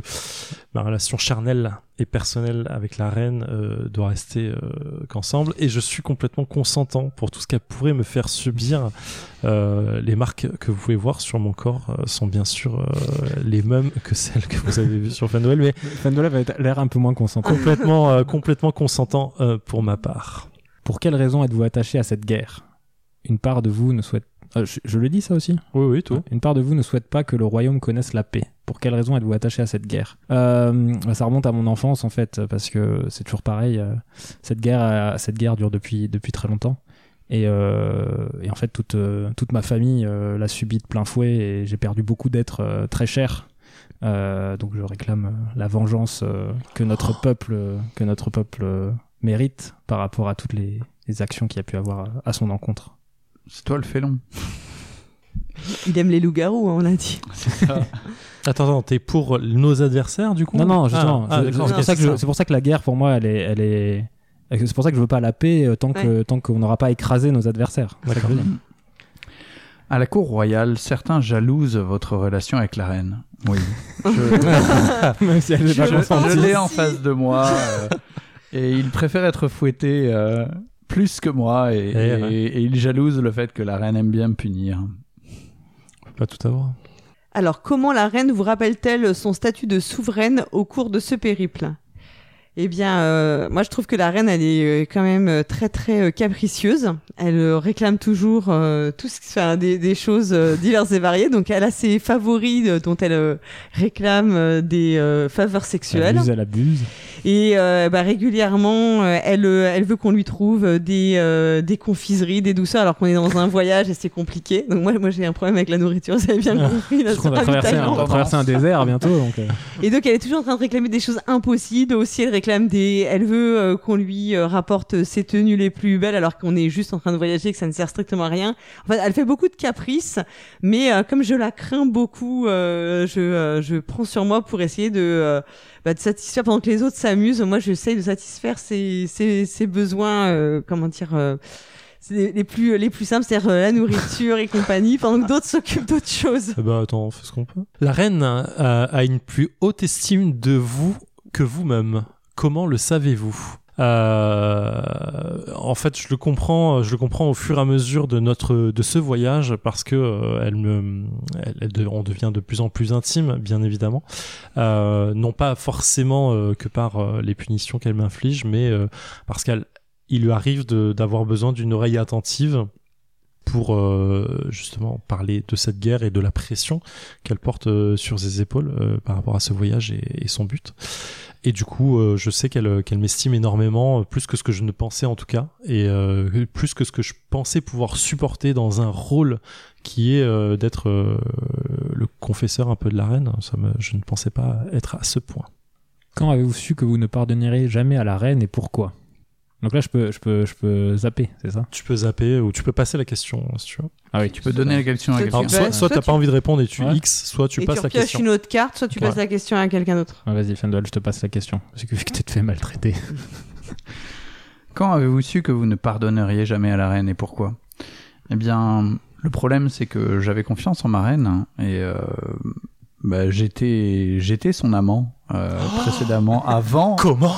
avant le, le, le début du trajet et, et voilà, il y a quelque chose qui s'est brisé en moi. Elle, elle a, je sais pas, est-ce que je je voilà, est-ce que c'est le fait que j'ai j'ai arrêté euh, les, les herbes aphrodisiaques ou quelque chose comme ça, mais qui ont fait que j'ai peut-être j'ai baissé en performance ou peut-être qu'il y a-t-il quelque chose Je ne supporte plus la douleur autant.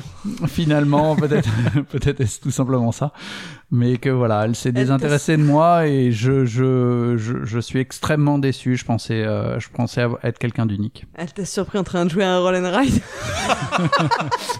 On parle. C'est qui pas la reine en fait? Ah, mais c'est vrai qu'elle Ah, ressemble à Cyrus, du coup. Quand avez-vous avez-vous su que vous étiez amoureux de la reine? Ben, euh, Moi, j'ai j'étais amoureux de la reine, mais j'ai jamais attiré son son attention. En fait, moi, je suis vraiment son souffre-douleur et euh, son son son son saboniche en gros. J'ai jamais eu son attention, donc euh, j'ai tout fait depuis le début, euh, dès que je suis entrée à son service pour me pour me faire euh, remarquer.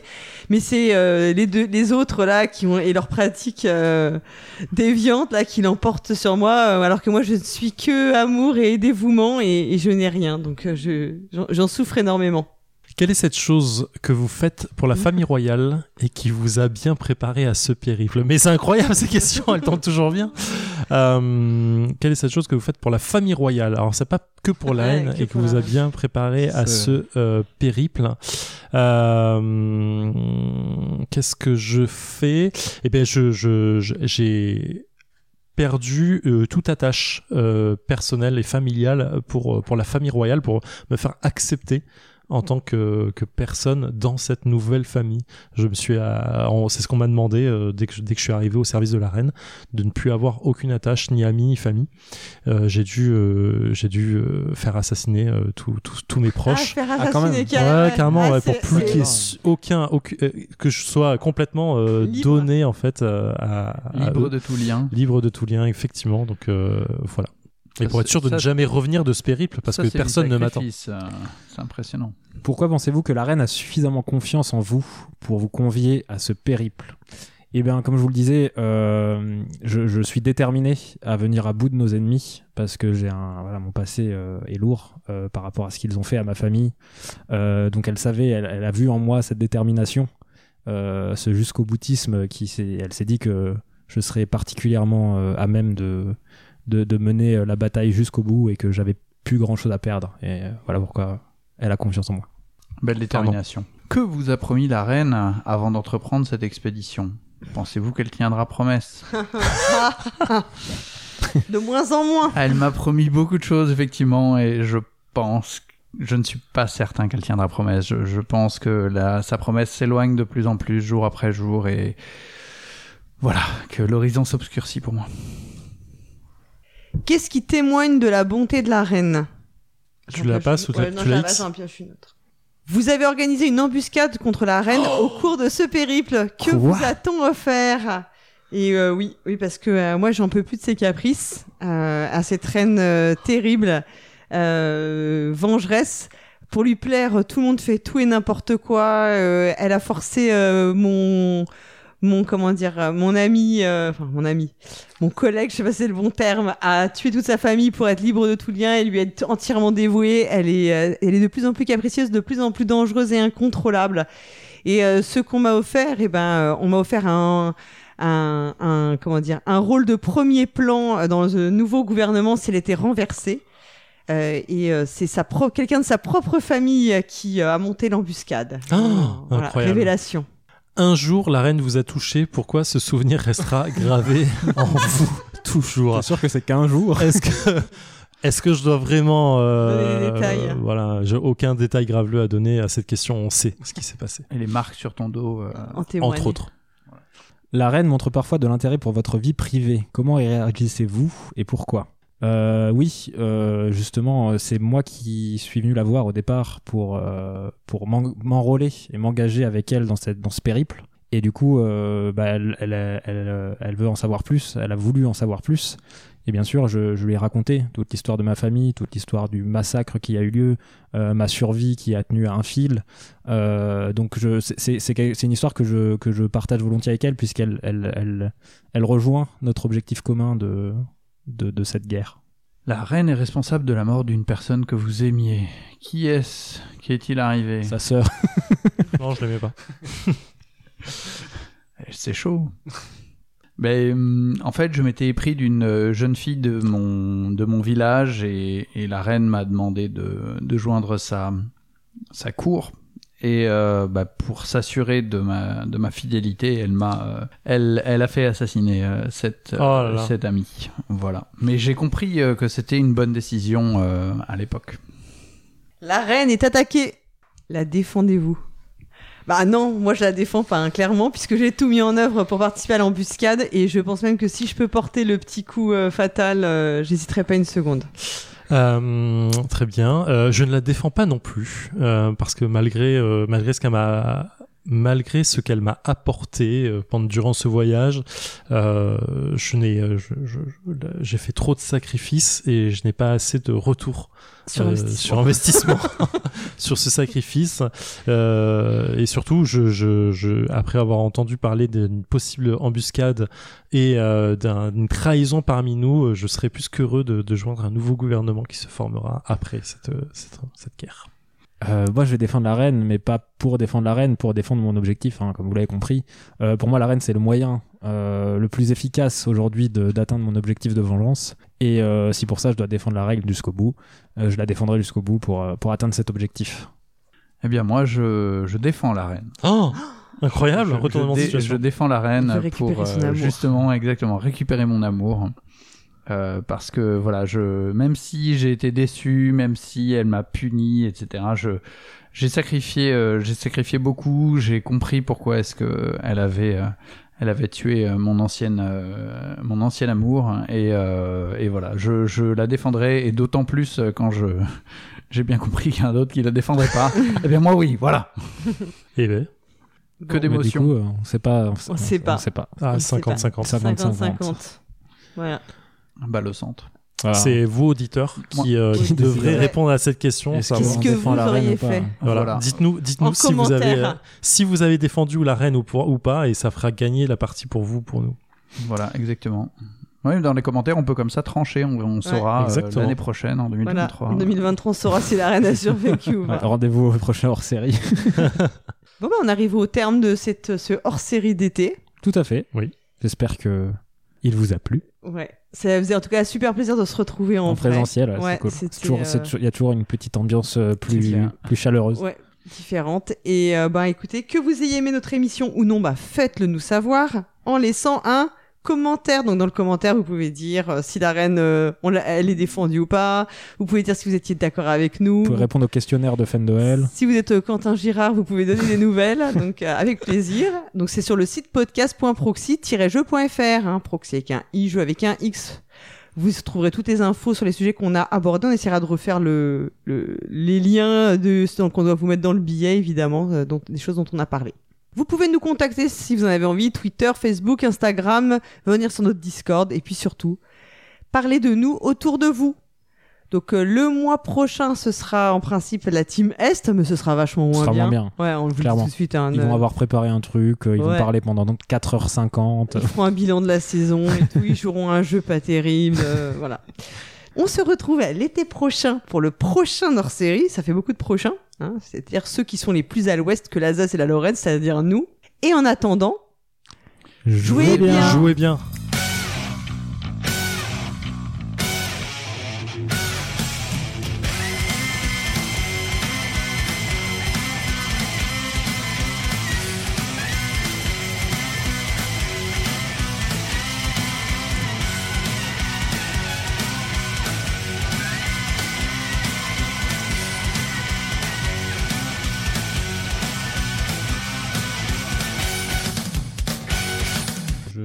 L'enregistrement, on laisse 5 secondes de silence et on peut y aller.